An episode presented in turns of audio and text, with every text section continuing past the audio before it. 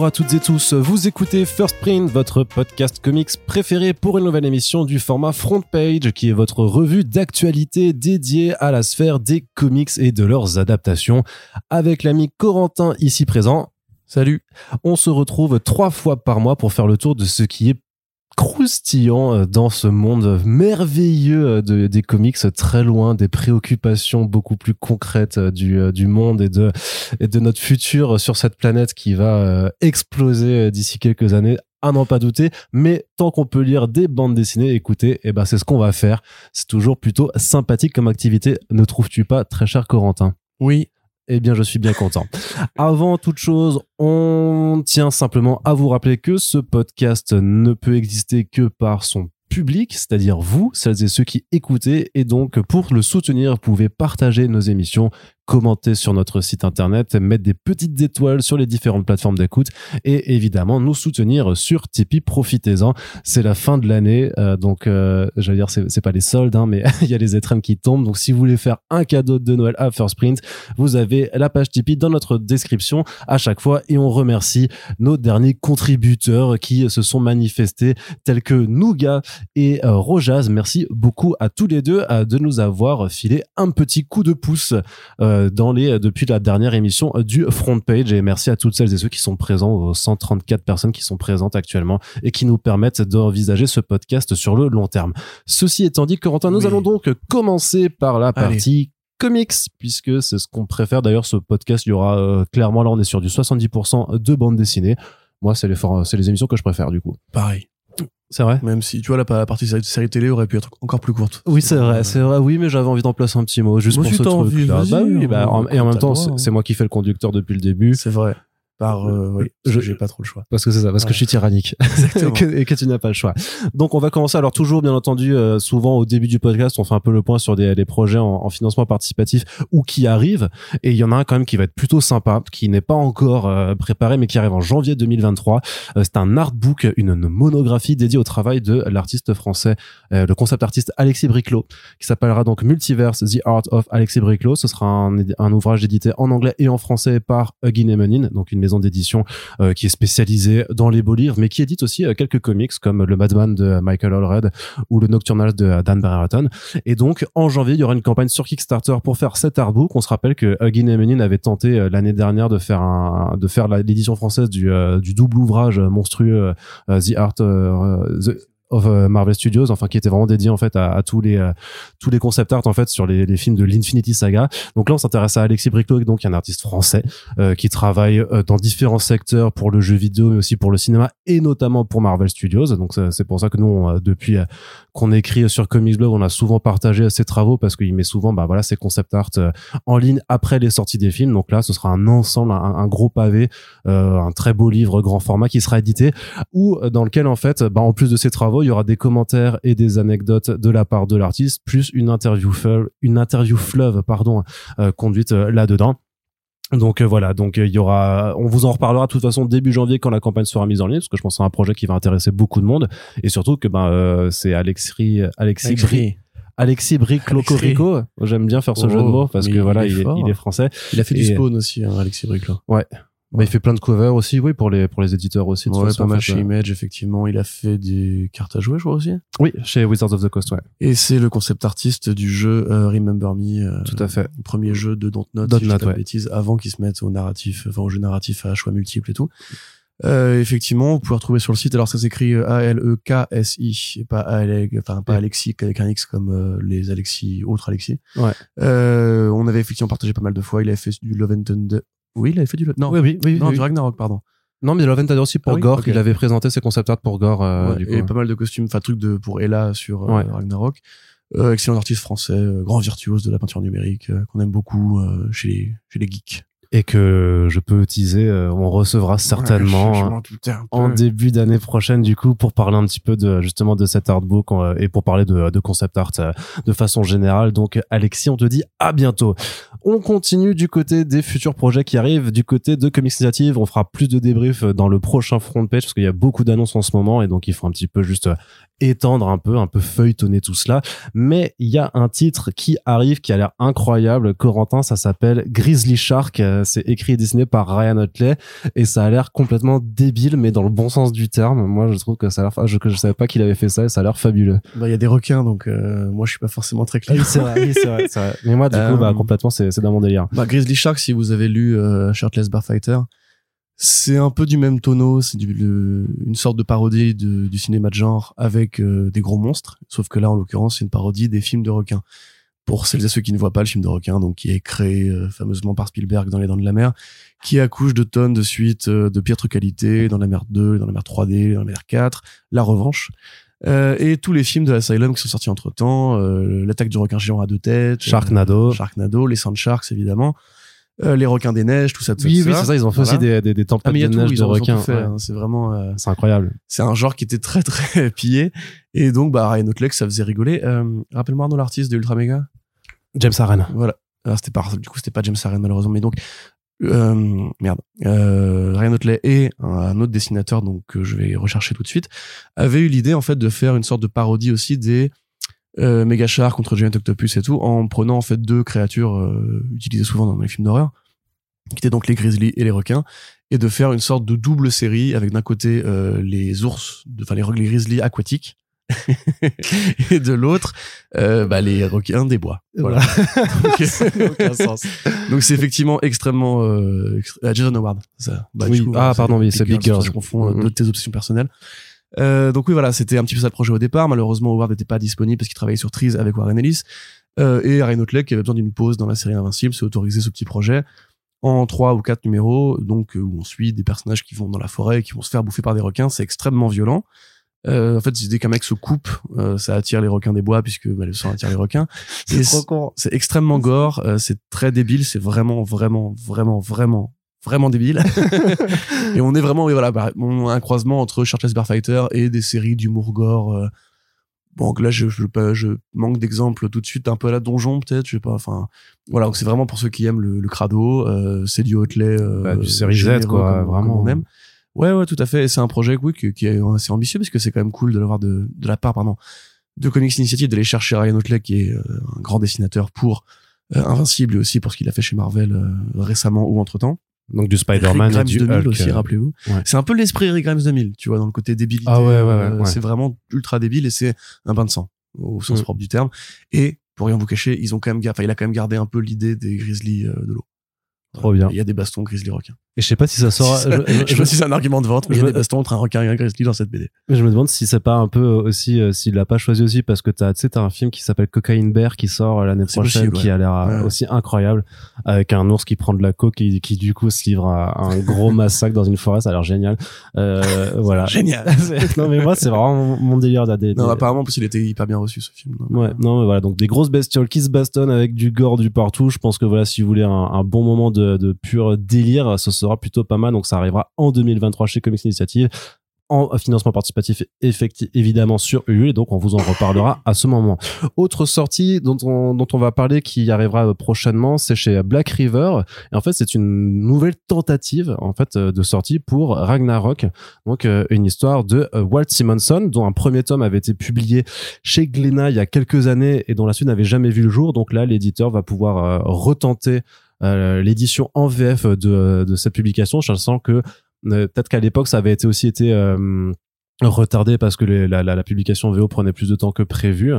Et là, en fait, bah, il y a une première série en 12 numéros, donc en, deux albums, plus une mini-série supplémentaire, ce qui fait que techniquement, l'éditeur pourra publier l'intégralité de Ragnarok en trois tomes, si tout se passe bien et que le public, cette fois-ci, se montre au rendez-vous, Corentin. Oui. Qu'est-ce que tu, Qu'est-ce que tu peux me dire un petit peu de, de quoi ça parle Ragnarok? Ragnarok, ça, c'est une sorte de, de Dark Knight Returns euh, pour le dieu du tonnerre euh, Thor. Euh, donc, il se passe quelques siècles après que le fameux Ragnarok mythologique de la prophétie, la prophétie scandinave qui dit que voilà, à la fin des temps, le, le, grand loup et le serpent et Thor et Odin et Loki, tout ça, tout ce beau petit monde va se bastonner pour la dernière fois que leur baston va provoquer l'incendie de l'arbre des démons d'Yggdrasil et que partant de là, bah, ce sera soit le renouvellement des temps, soit la fin en fait de la mythologie telle qu'on la connaissait jusqu'ici. Donc là, on est dans un monde qui croise un petit peu une esthétique science fantasy avec un petit côté Marvel quand même, parce que ça reste du Simonson, où donc une, une elfe noire va être envoyée pour tuer une créature qu'elle ne sait pas ce que c'est euh, par un commanditaire mystérieux. Et quand elle arrive euh, pour euh, tuer la créature en question, c'est pour ça que c'est le dieu Thor, qui est bien décharné. Hein, c'est vraiment, c'est plus Raziel de, de Legacy of Kane ou l'empereur de Warhammer ou, ou le, le héros de la série Darksiders 2. Oui. qui s'appelle Death. Death. Voilà, c'est un peu cette, cette esthétique-là, très comics justement, très, bah très Marvel années 80 en fait, qui donc bah, voilà va redécouvrir le monde post Ragnarok et un peu régler ses comptes avec euh, celles et ceux qui auraient survécu au, déluge. Donc voilà, c'est du Simonson récent. Euh, c'est 2016, je crois, la première série. Ouais, euh, je crois, Ragnarok. Effectivement, ça avait déjà été édité une fois euh, sans succès et depuis complété en VO. Donc pour celles et ceux qui sont fans de cette cette mythologie, même si bon, je sais pas si c'est vraiment ça s'adresse vraiment aux fans de euh, assez Valhalla ou des trucs comme ça parce que c'est pas, pas aussi noble c'est pas aussi nordique euh, au sens premier du terme. Non mais là c'est plus la BD divine euh, oui et puis alors il y a clairement sûrement une accointance effectivement avec le fait qu'il publie les comics de Assassin's Creed Valhalla parce qu'il y, y en a il y a d'ailleurs un autre album de Valhalla qui sera qui sortira l'année prochaine chez eux. Donc je pense qu'il y a une forme de pont de passerelle qui essaye d'être faite. Après c'est aussi Watt Simonson donc pour les lecteurs qui connaissent voilà c'est de la même façon que tu prends Neil Gaiman d'un côté tu prends euh, Garth Ennis de l'autre euh, bah, tu prends aussi Watt Simonson c'est des noms voilà connus et a priori mais pourtant qui ne sont pas non plus dénués de prise de risque parce qu'effectivement la première édition n'avait pas marché. Quelques euh, quelques lecteurs qui ont dit effectivement que c'était dommage enfin que eux trouvaient dommage qu'ils aient pas voulu faire une intégrale directement en fait ouais, euh, je suis pour euh, mais après c'est ce qu'ils disaient dans, dans le podcast qu'on avait fait ensemble c'est que en fait ils sont encore trop jeunes pour se permettre de faire des, des albums trop gros je sais pas quoi. Bon après c'est aussi des, des stratégies de, de publication marketing après bon de toute façon voilà. faudra voir leur ce qu'il faut dire c'est qu'il y a de toute façon des fans de mythologie scandinave en France. Les fans de vikings sont très nombreux vous les reconnaissez leur coupe de cheveux. Euh, ou en fait qu'ils fassent des, des, grands GN dans la forêt euh, qui s'appellent tous Ragnar et, et Qu'est-ce que c'est que ces préjugés? Mais non, je suis, en fait, je suis fan de Nota Bene et euh, le youtubeur historique et justement, il avait fait un épisode avec euh, bah, avec William Blanc d'ailleurs euh, en ah, podcast, moi un, un, un, un, peu déconne. Où ils reviennent sur tous les stéréotypes en fait qu'on prête au, au peuple viking qui est pas vraiment un peuple. D'ailleurs viking ça veut juste dire le voyageur grosso modo celui qui part à la guerre ou qui part euh, marchander qui prend le bateau pour se casser de son pays et faire et vivre des aventures et euh, ils expliquaient justement qu'en fait, la, des espèces de coupe avec, euh, où t'es rasé sur les côtés, là, le dégradé sur les côtés, et avec la queue de cheval en arrière, c'est un peu, voilà, à la viking. Euh, Nota Bene disait que c'était un peu la coupe mulet des années, des années 2000, 2010. Et je trouve ça assez rigolo parce qu'effectivement, j'ai connu pas mal de mecs qui étaient dans ce trip un peu paganiste et tout, donc, euh, mais des potes, hein, je me permettrais pas de manquer de respect aux coupes de cheveux, amis auditeurs et auditrices. Ouais, surtout vu les Mais tu, en plus, ils sont nombreux, c'est ce que je te dis. Il y a un public pour ça en France. Il est très, euh, très présent au festival de métal. Donc euh, voilà, très bien, c'est cool pour eux. Simonson, effectivement, continue à produire, j'allais dire malgré son grand âge, mais qui continue à produire des, des sagas assez, euh, assez longues, quelque part, trois tomes, c'est plutôt pas mal. Ouais, Donc euh, ouais, c'est cool pour Black River qui, comme tu dis, complète intelligemment un peu son offre, on va dire, produit, vraiment produits commerciaux, capitalistes pour faire du, du produit dérivé de jeux vidéo, avec des BD qui sont des œuvres de grands auteurs, de grands noms de la bande dessinée américaine. Donc quelque part, ça équilibre et puis ça fait ça fait du bien au marché, hein, comme on, verra. Voilà. On verra si ça fait du bien au marché, on verra si ça, si ça marche. en tout cas, on vous en, on vous en reparle. Pour le coup, celle-là, on, vous en reparlera. C'est un peu comme le Marjorie Finnegan de, de Garcenis. C'est, euh, c'est plus ce genre de titre qui nous intéresse, en tout cas, dans, dans la ligne éditoriale de cet éditeur. Corentin, on continue avec une petite actualité. Alors, celle-là, euh, clairement, on n'est pas sur le, le terrain que l'on maîtrise de plus, mais je trouve que c'est quand même cool d'en parler pour le principe, c'est que la maison d'édition Fair Square Comics euh, s'est associée avec, je crois que c'est Black and White Edition euh, en France, pour ramener aux États-Unis, Photonic, le super-héros français imaginé par euh, Siro Tota, euh, qui a fait le bonheur des lecteurs des éditions euh, Lug il y a maintenant beaucoup d'années, avant même que nous n'étions nés. mais je trouve ça super cool que c'était sorti en 1980 et quelques jusqu'en 1987 et donc bah en fait Fair Square Comics donc c'est la maison d'édition qui a été montée par Fabrice Sapolsky donc le co-créateur de Spider-Man Noir ancien ancien fondateur de, de Comic Box et qui avait pris pendant un petit temps la, direction de l'univers H1 aux humanoïdes associés. Donc maintenant en fait il fait vraiment sa maison d'édition indépendante aux États-Unis, avec notamment l'anthologie Noir is the New Black sur laquelle il a d'ailleurs ramené plusieurs artistes français. Donc voilà il mène pas mal. Il y a aussi Lady Bird qui, qui est édité chez eux. Donc il continue d'éditer des projets, des, des, des créations originales aux États-Unis, mais voilà il veut aussi essayer justement je crois d'appeler un petit peu au, bah, lectorat qui aime justement les comics des années 80, qui qui aime justement bah, les vieux X-Men, les vieux euh, enfin le vieux c'est sans euh, sans jugement de valeur quoi tu vois. Mais euh, voilà c'est pour ce type de lectorat qui qu'il veut l'éditer en aux États-Unis. À ton avis est-ce que enfin qu'est-ce que ça t'inspire toi toi qui es un énorme fan de photo oui, évidemment? je, le poster et le tatouage c'est ça. sur voilà. Euh, bon, ça m'inspire pas grand chose pour être honnête. Je trouve intéressant ce que fait Fair Square, euh, ce que fait Sapolsky en général, qui reste pour moi une sorte de d'anomalie sur le marché américain en, en, tant que français justement, qui est un peu sur plein de sujets à la fois, et plein de projets à la fois. Il y avait même un truc de magazine, je crois. Euh, oui, Mutiny Magazine qui continue d'être édité. Voilà. Donc c'est un vrai passionné, ça c'est sûr. Il y a pas de souci là-dessus. Euh, ça reste d'ailleurs un auteur de BD assez, assez régulier aussi euh, pour des titres un peu indés, un peu bang bang et bourrin et tout. Euh, donc c'est cool. Et puis, comme, tu l'as dit, Noir is the New Black était une belle initiative, relativement peu suivie, j'allais dire, même si ça a fini par venir pour mettre en avant du produit noir américain par rapport à l'affaire George Floyd, George Floyd, pardon, puisque c'est tombé la même année et tout. Donc non, il y a des bonnes choses qui sortent. Par contre, Photonique, je vais pas vous mentir, je ne connais pas bien ce personnage, évidemment. Comme tu dis, je n'étais pas né et accessoirement, j'ai pas beaucoup lu de comics français de cette période-là. Je pense que c'est risqué. ça dépend comment c'est fait. Si c'est fait comme euh, justement un, un, produit qui vient de France et qui donc euh, propose une sorte de décalage culturel intéressant à, à, vendre à nos amis américains, pourquoi pas? Par contre, si c'est pour faire un super-héros de plus sur un marché qui est déjà largement saturé, qu'est-ce que tu veux? Enfin, tu vois, c'est pas parce que c'est un Français que forcément c'est, exotique pour les ricains, tu vois. Ouais, mais je pense que je, pense plus que vraiment que les euh, que l'ambition c'est vraiment de cibler un peu sur cette bah, sur cette rétro nostalgie qu'on voit chez pas mal d'éditeurs en ce moment et justement de dire bon bah puisqu'en ce moment il y a une forme de revival un peu justement de la fin des années 80 et des années 90 euh, pourquoi ne pas en fait aussi faire découvrir tout simplement un, bah, un produit qui vient de France euh, et euh, et qui a fonctionné à l'époque en fait les qui a marché. sont nostalgiques de trucs qu'ils n'ont pas connus? Ils sont c'est pas enfin ils sont nostalgiques d'une époque donc ils vont voir quelque chose qui leur rappelle ça et par association ils se disent ah ben vu que c'est vraiment je, moi je, je, suis directeur marketing je dis vous avez aimé euh, ces comics de cette année-là bah regardez il y avait ça aussi euh, de l'autre côté de l'Atlantique et vous, et vous risquez très certainement de kiffer parce que c'est du euh, oldies but goodies super héros euh, tel que vous avez kiffé. Tu vois ce que je veux dire? Ouais mais je, je suis persuadé que ça marche dans ce sens-là en fait. Ah s'il n'y a pas un travail de pédagogie pour expliquer justement qui est photonique qu'est-ce que ça à quoi ça correspond? Ah bah après ils, vont, le faire ils vont expliquer il y a, il y a le previews euh, il y a les textes et les résumés là l'avantage aussi du système de publication c'est que tu le fais dans des single issues de 60 pages quand même c'est des gros single issues et avec euh, bah ils profitent de l'occasion pour pour faire d'autres couvertures et des nouvelles couvertures justement par rapport à celles qui existaient à l'époque donc tu vois il y a quand même pas mal de, de, choses qui sont faites aussi pour adapter la publication française, mais sur un marché donc euh, qui a bah, ses propres mécaniques de fonctionnement aux États-Unis. Oui, peut-être. Bah, on, on verra bien. Et on continue du côté de la VF toujours avec une annonce plutôt surprenante de la part de Panini Comics puisque on a appris que le Monkey Meat de Bass sera édité chez eux l'année prochaine. Oui, un titre dont on avait déjà parlé en Back Issues euh, pour le premier numéro, je crois. Oui. Euh, donc dans un monde un peu bizarre et aux portes de l'apocalypse comme d'habitude, on va s'intéresser à un conglomérat alimentaire euh, qui voilà fabriquerait de la viande de singe en référence d'ailleurs j'imagine à la fameuse viande de singe que bouffaient les soldats euh, dans les régiments pendant la guerre avec euh, cette espèce de corned beef que les les enfin les fantassins appelaient euh, le singe. Tu sais je sais pas si t'as entendu dans, dans Camelot quand les mecs disent euh, du singe alors j'ai jamais regardé Camelot. T'as déjà entendu l'expression t'as du singe ou non.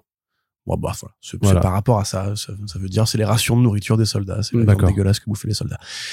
Donc voilà en l'occurrence un titre qui s'inspire un peu de l'esthétique Gorillaz qui justement bah met en avant cette thématique euh, simiesque avec un petit côté aussi Charlie à chocolaterie mais infernal puisqu'on va visiter justement l'île sur laquelle est fabriquée euh, euh, cette viande assez particulière et qui a un côté qui a un côté disais-je Arnaud s'il te plaît extrêmement chaotique extrêmement critique du bah, de l'industrie agroalimentaire en général. Hein, c'est du capitalisme. Du capitalisme. J'avais pas, en fait, j'avais pas envie de dire le mot capitalisme parce que c'est trop, c'est trop facile de dire ça. Euh... Ouais, mais en même temps, c'est quand même très virulent euh, contre. Oui, oui, oui, euh, c'est très énervé. Bah, il y a plein de fausses publicités. Euh, il y a effectivement ce côté touriste, ce côté industrie à grande échelle et tout. Donc ouais, non, c'est un projet que moi je trouve très bizarre très foutraque. En fait, il y a plein de choses dedans, mais qui en tout cas graphiquement est superbe, comme, comme souvent avec Johnny Et l'un des, des projets d'un jeune dessinateur qu'il faudra suivre d'ici les années à venir et qui a priori va compter puisqu'il est quand même déjà validé par pas mal de gens euh, dans la street. Ouais, c'est ça, c'est parce que même ses, ses, couvertures marchent très très bien. Il a fait quelques histoires justement de Black Panther ou de Tortue Ninja qui ont aussi euh, très très bien fonctionné, tout ça. Donc c'est donc un artiste sénégalais qui vit en France et bah ce sera l'occasion sur le capitaine Nemo. C'est ça. Et ce sera l'occasion justement, bah, quand ça sortira, on aura enfin le, le prétexte pour aller euh, le retrouver. On espère qu'il sera disponible bah, pour parler de cette bande dessinée avec nous. En tout cas, on vous en reparlera parce que c'est vraiment très atypique et en même temps, euh, c'est vrai qu'il y a ce côté un peu bordélique mais généreux à la fois qui fait que c'est rigolo, c'est très noir par moments, ça fait beaucoup de références euh, bah, au reste de la pop culture. Il y a du, il y a clairement il y a une influence manga aussi euh, par, ah par moment. Il y a, il y a clairement jeux vidéo aussi. Moi, je trouve un peu de l'Odyssée d'Abe. Ouais je sais pas si les gens voient euh, ce qu'est Abe, mais enfin, c'est un truc dans lequel les Mudokon euh, font de la bouffe avec leur propre corps et tout. Enfin, c'est assez dégueulasse. C'est trop bien. Côté bad taste euh, aussi. Ouais, c'est ça.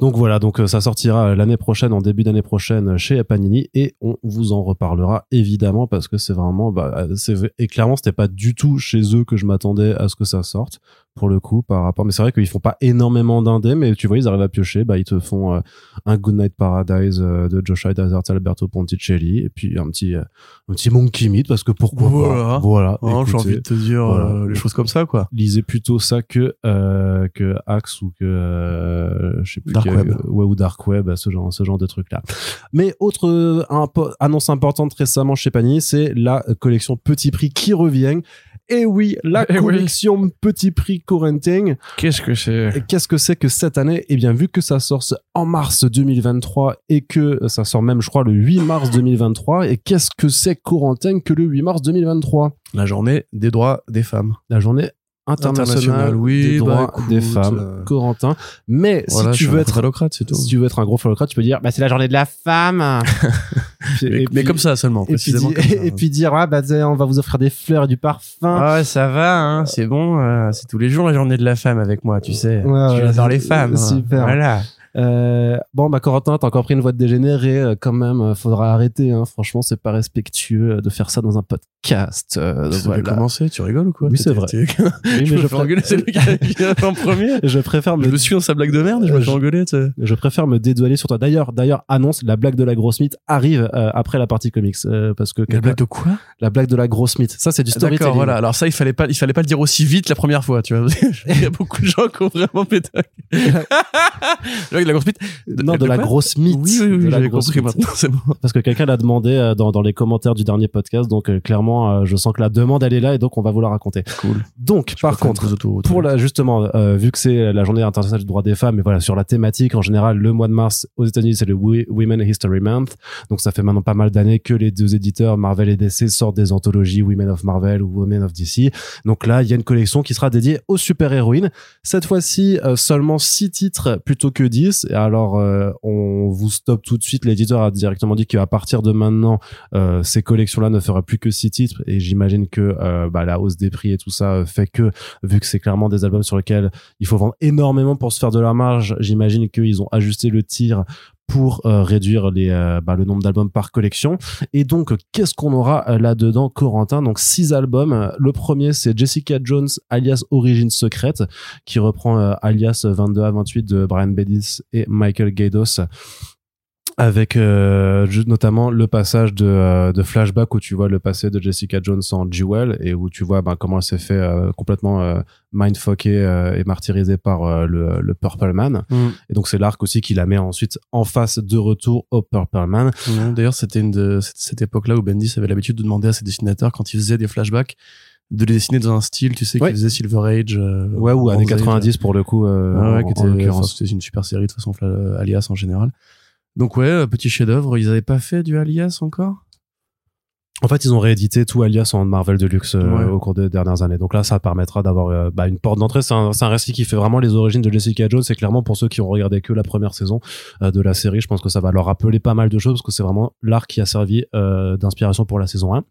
Il y aura aussi du Miss Marvel forcément avec Kamala Khan avec un avec un arc de la série euh, de la de la série de 2014 qui était écrite par euh, Jay Willow Wilson et qui était dessiné par euh, Adrian Alfona donc l'équipe qui a co-créé le personnage donc c'est rien de révolutionnaire mais c'est hyper sympathique. Enfin, ça explique vraiment pourquoi en fait euh, série, hein. cette série a trouvé son succès. Voilà. Euh, là, là c'est cool parce que c'est pas les origines origines parce que le premier arc c'est vraiment comment elle obtient ses pouvoirs, comment elle fait son costume, comment voilà, etc. Là, elle va combattre du vilain dans les égouts, avec des petites aventures.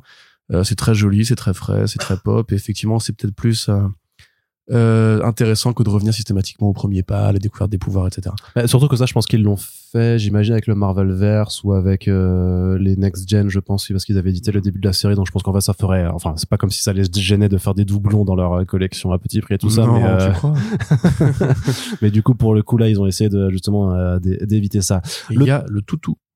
Oui, oui, il y a Lockjaw dedans. Ah oui, il y a Lockjaw dedans. Qui est trop bien. Tu l'as pas dit du coup. Oui, c'est vrai, pardon. Oui, non, mais c'est vrai. Alors que j'aurais dû euh, commencer par ça en bah, fait. Voilà. C'est un arc où il y a Lockjaw, donc il y a l'énorme chien Inhuman euh, euh, qui permet de se, de se téléporter et c'est un énorme bulldog et qui est trop bien. Il est, magnifique. C'est la team chien est contente. Ah bah complètement. euh, oui, en plus, je l'avais mis dans mon article, j'avais mis un album pour la team chien. Euh, du coup, je suis vraiment, euh, vraiment complètement euh, matrixé, même dans ma façon de rédiger. Le troisième album, c'est du She-Hulk par Dan Slott et Juan Bobilo au dessin, avec un peu de Paul Pelletier aussi. Donc, c'est tiré de la série She-Hulk de, Dan Slott. c'est complètement aussi un arc qui vous montrera ben, de quoi s'inspirer la série Disney+, puisque là, c'est Jen Walters qui est recrutée pour être l'avocate dans un cabinet qui s'occupe des affaires superhumaines, sauf qu'à l'inverse de la série, en fait, elle est recrutée en tant que Jen Walters et pas en tant que She-Hulk. Donc on lui demande justement de d'avoir son apparence humaine parce que justement dans la série vous voyez qu'au début, ben en tant que She-Hulk, elle mène un peu une vie un petit peu euh, de, fiesta et que justement elle, commence à casser les pieds un peu des autres Avengers parce qu'elle ramène des mecs dans le Avengers Mansion, elle fait des teufs, elle se garde mal et tout ça. C'est vraiment donc c'est c'est complètement euh, humoristique avec euh, ce côté aussi sur sur son métier d'avocat. Donc vraiment pareil, c'est vraiment ça. Enfin ça, ça, se voit clairement que la collection elle est pensée pour ouais, en appeler faire les relais avec les séries de Disney ouais ouais euh. complètement. Et, et les films.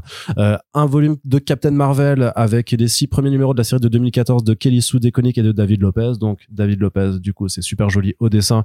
Euh, et ça montre en fait Captain Marvel qui euh, en a marre d'être sur Terre et qui part dans l'espace pour aider une réfugiée en fait à euh, lutter contre un, un envahisseur impérial galactique qui n'est autre que euh, le papa de Star Lord. Donc il y a aussi euh, du caméo euh, des Gardiens de la Galaxie. Et en plus, c'est dans cet arc-là que c'est la première fois que Rocket Raccoon voit le chat de, de, de Carol Danvers et dit. ça s'appelle pas Goose dans les comics. C'est ça, il s'appelle Chewie. Exactement. Et en fait, il fait putain, mais c'est pas un chat, ça, c'est un Flarken, c'est un alien ultra dangereux. Exactement. Et, et Carol qui fait mais non, c'est juste un chat. Et en fait, c'est la première fois qu'a été introduite la notion que le chat de Carol Danvers. Dans l'espace, les chats ont des tentacules. c'est ça. Ouais. Ensuite, le cinquième tome, donc c'est Black Widow, des liens indéfectibles. Donc c'est les cinq premiers numéros de la série de Kelly Thompson et Elena Casagrande, donc le truc le plus récent qui soit sorti et qui a déjà été édité, bah du coup euh, il y a euh, même pas un an et demi euh, en fait dans leur format 100% Marvel. Donc là, ce sera la bonne occasion pour les prendre. C'est pas Joel Jones au dessin non, c'est Elena Casagrande, ah, mais qui a une, une allure de Joel Jones effectivement. Donc un arc, quoique Corentin puisse en dire, qui a reçu un prix aux Eisner Awards pour la meilleure nouvelle série. Voilà. Ça, on en pense ce qu'on veut. Corentin, il est pas d'accord. Moi, je trouve il y a des fournées moins intéressantes que d'autres, c'est tout. Oui, oui, non, voilà, c'est ça. Mais moi, je trouve que c'est quand même, c'est quand même du blond Black Widow. Là, c'est vraiment le principe un peu euh, à la, un peu à la mémoire dans la peau, puisqu'en fait, on retrouve donc, euh, Don't Worry Darling ou dans Worry Darling hein, carrément mais euh, peut-être que les gens l'ont moins vu que la mémoire dans la peau j'ai envie de dire. confirme que c'est le cas et puis la mémoire dans la peau c'est aussi un espion donc c'est quand même peut-être plus mais il y a pas ce euh, côté euh, elle va enfin dans les, dans les morts dans la peau il a pas une vie familiale avec vrai, des gosses tu vois. Ouais c'est sûr Black Widow voilà a une vie familiale avec une, un marié des gosses et comme si elle avait jamais été espionne et tout et donc ok il va la retrouver et avec le Winter Soldier essayer de comprendre ce qui lui est arrivé.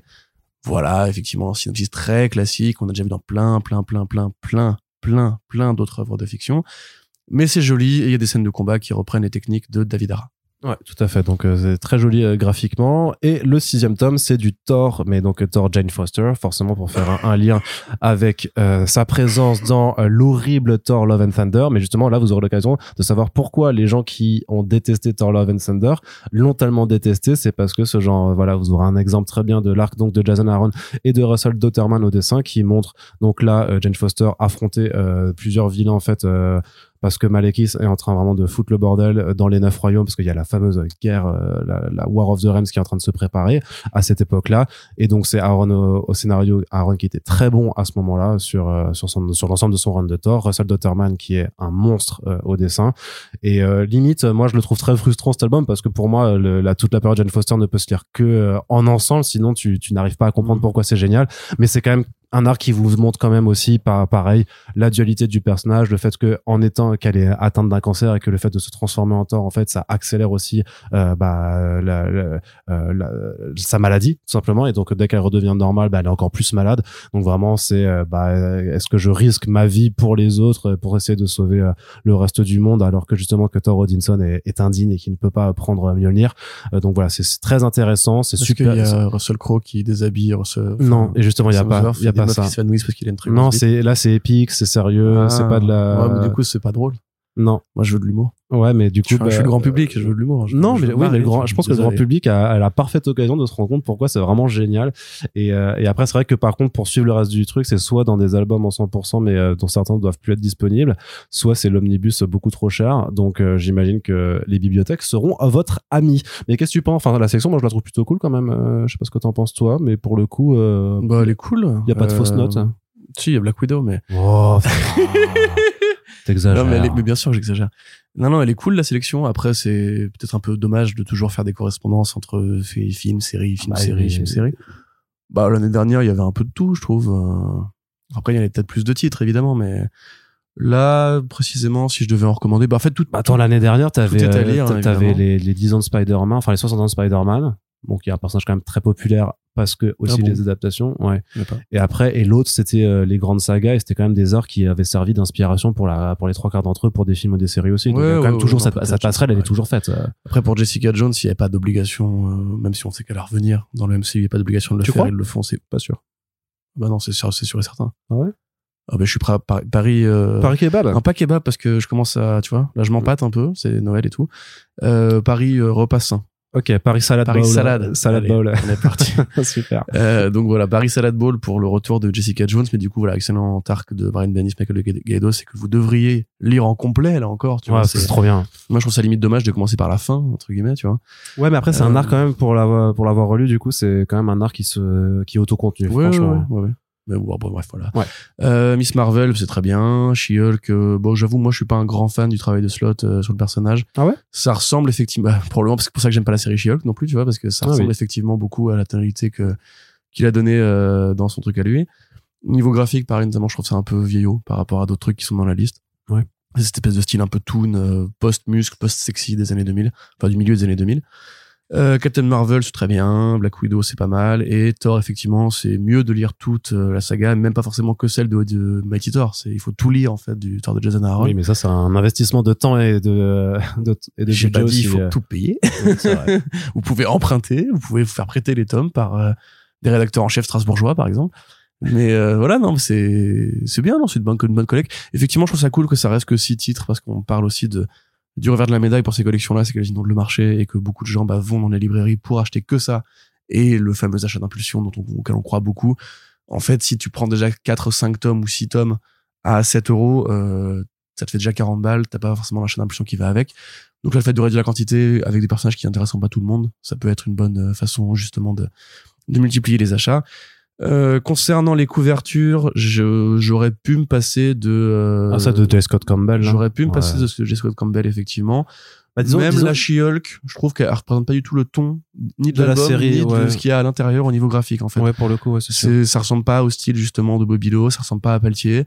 Ça fait héroïne badass, euh, musclée et tout, alors dans la série c'est plutôt comique. Ouais. Donc euh, non, pas forcément très séduit. C'est vrai que J. Scott Campbell, par contre, j'ai pas compris parce que si le but c'est d'attirer des nouveaux lecteurs ou même en fait de, parler à un lectorat plus féminin aussi, celle de J. Scott Campbell, je suis désolé. Alors je sais qu'il y a des gens qui, qui aiment et tout ça, il y a pas de problème. Mais faut dire ce que c'est, c'est du gros male gaze. C'est là, c'est la fameuse pose euh, pose torsion du dos qui permet de montrer le cul et les nichons à, la fois sur un même dessin. break. Et c'est un truc vraiment que euh, en général le public féminin n'aime pas parce que c'est vraiment très stéréotypé justement d'une école de dessin euh, bah, qui est considéré euh, comme vieillotte et qui n'a pas ah bah, qui est vieillotte. Après on peut être fan de Scott Campbell mais je sais pas si beaucoup beaucoup de jeunes lecteurs ça repousse ça, ouais ça peut faire ça peut quand même y a, enfin nous on a vu pas mal de réactions en disant que c'était euh, clairement des des, des nanas bah, moi je m'y suis habitué à force depuis 20 non, mais, ans que oui, bien sûr. 15 ans que tu passes devant les couvertures les covers de Scott de Campbell tu finis par t'y faire tu vois. Comme Mark Bagley et les nombrils de Mary Jane tu vois. C'était un peu mm. obligé de de dire bon ça correspond à une époque à une école c'est un style et tout mais c'est surtout que ça, ça ressemble pas du tout au style de Casagrande. Je trouve ça donne une image tronquée. Ah, pour le coup, oui, c'est sûr. Alors que la fab de ces albums, j'y reviens, elle est, pour moi, elle est toujours très bien. Tu vois, le, mm. fond uni avec un une couleur, un code couleur pour chaque personnage et tout, et le héros ou l'héroïne en pied euh, ou en trois quarts et tout, c'est très bien, c'est une bonne idée, tu vois, justement par rapport à d'autres covers Panini comme les Musta avec le bandeau doré dégueulasse et tout.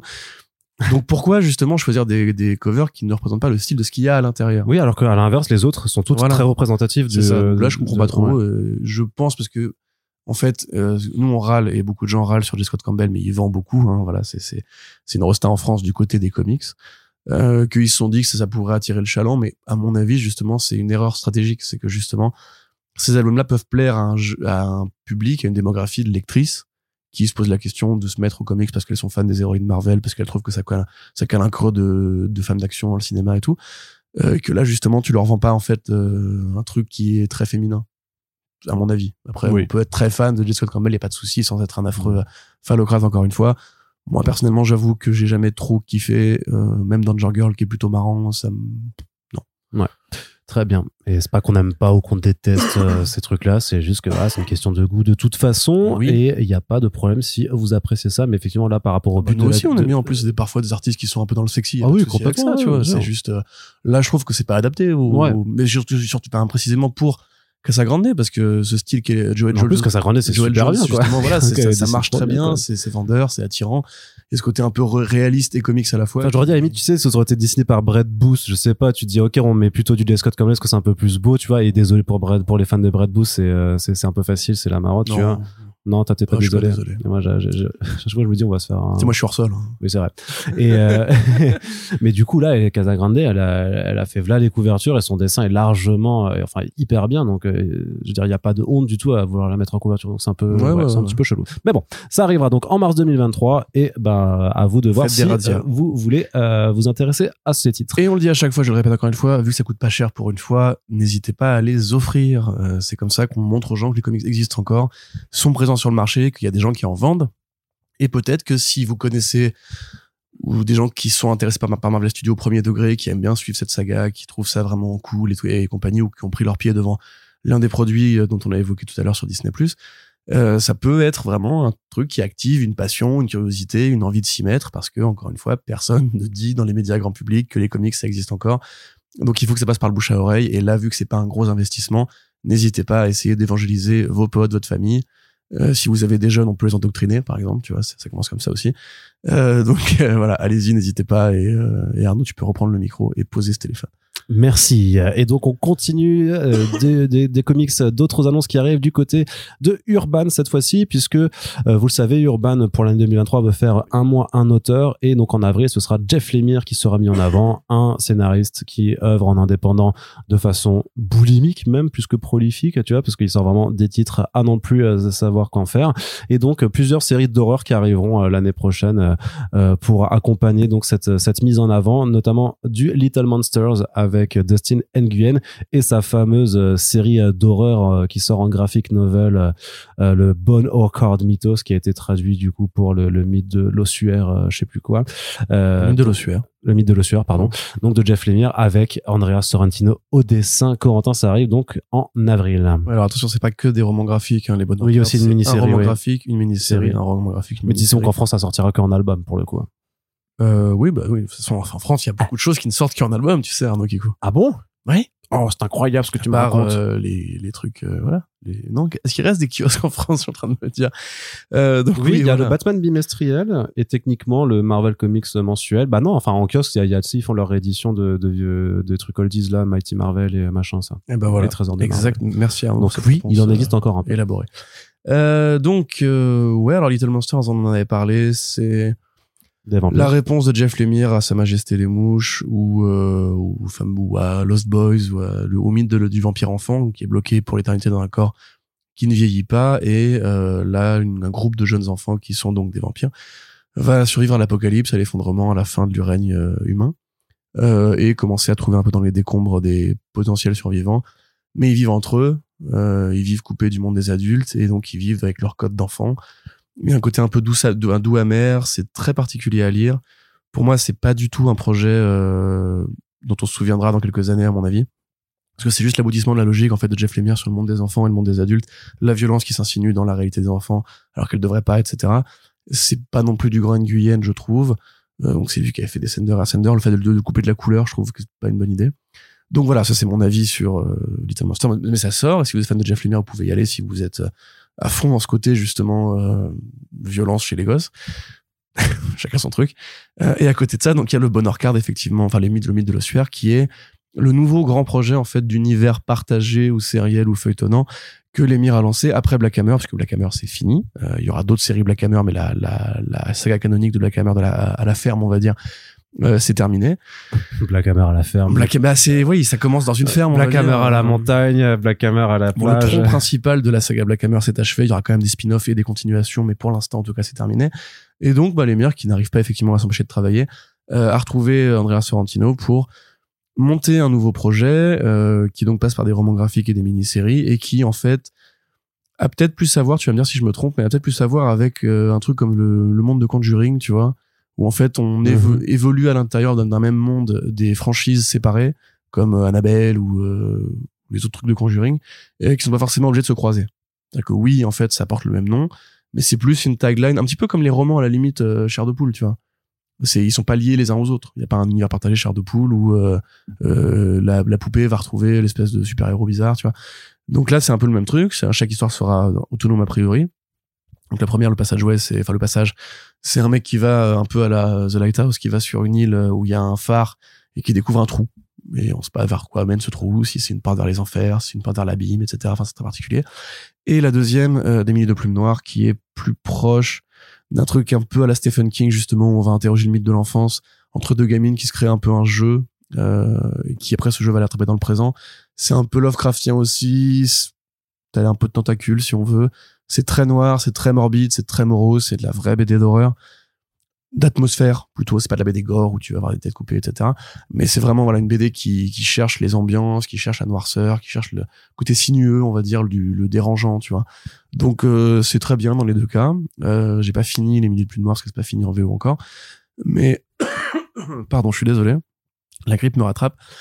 Mais euh, donc oui voilà c'est Jeff Lemire qui sera l'une des vedettes euh, des grands mois Urban Comics une belle initiative je trouve et qui permet de ramener pas mal de titres en, en, en VF pardon euh, à pas forcément très cher parce que là Little Monster c'est prix découverte à 10 euros. Euh, on va parler tout à l'heure d'un autre titre euh, oh quoique. Est-ce que Domain il est à 10 euros je dois me dire? Non je sais je, là, pas. je l'ai pas. Mais donc voilà en tout cas Jeff Lemire continue à, à proposer des albums. Là, si vous êtes fan du style de Sorrentino, c'est du bon Sorrentino, Sorrentino varié, qui change de style à chaque album et tout on est content, j'ai envie de dire, mais plutôt pour euh, Bonheur Card que pour Little Monsters. À mon humble avis, vous pouvez me dire si j'ai tort dans les commentaires, bien sûr. Mais non, parce que Thor, c'est chez Marvel. ça faisait longtemps. ouais, t'as vu? Ça faisait au moins un podcast. Bon, ça, ça en faisait plus. Ça faisait au moins ça, c'est Ça, c'est clairement une vanne qui est euh, oldies but goodies, tu vois. C'est. Euh, T'as fait les brioches dans le dernier. Oui. T'as dit que Marc Millar était pas, c'était pas brioché. Oui. Au lieu de dire boulanger. C'est ça. C'était, parce que si vous avez pas entendu à cause du, du son bizarre, Arnaud avait vraiment fait une blague très nulle dans le dernier podcast et je vous bah, euh, Genre, j'ai fait une blague très nulle que dans ce podcast. De, euh, Mais celle-là était vraiment très nulle. Oui, bah attends, attends, attends la blague de la grosse mythe.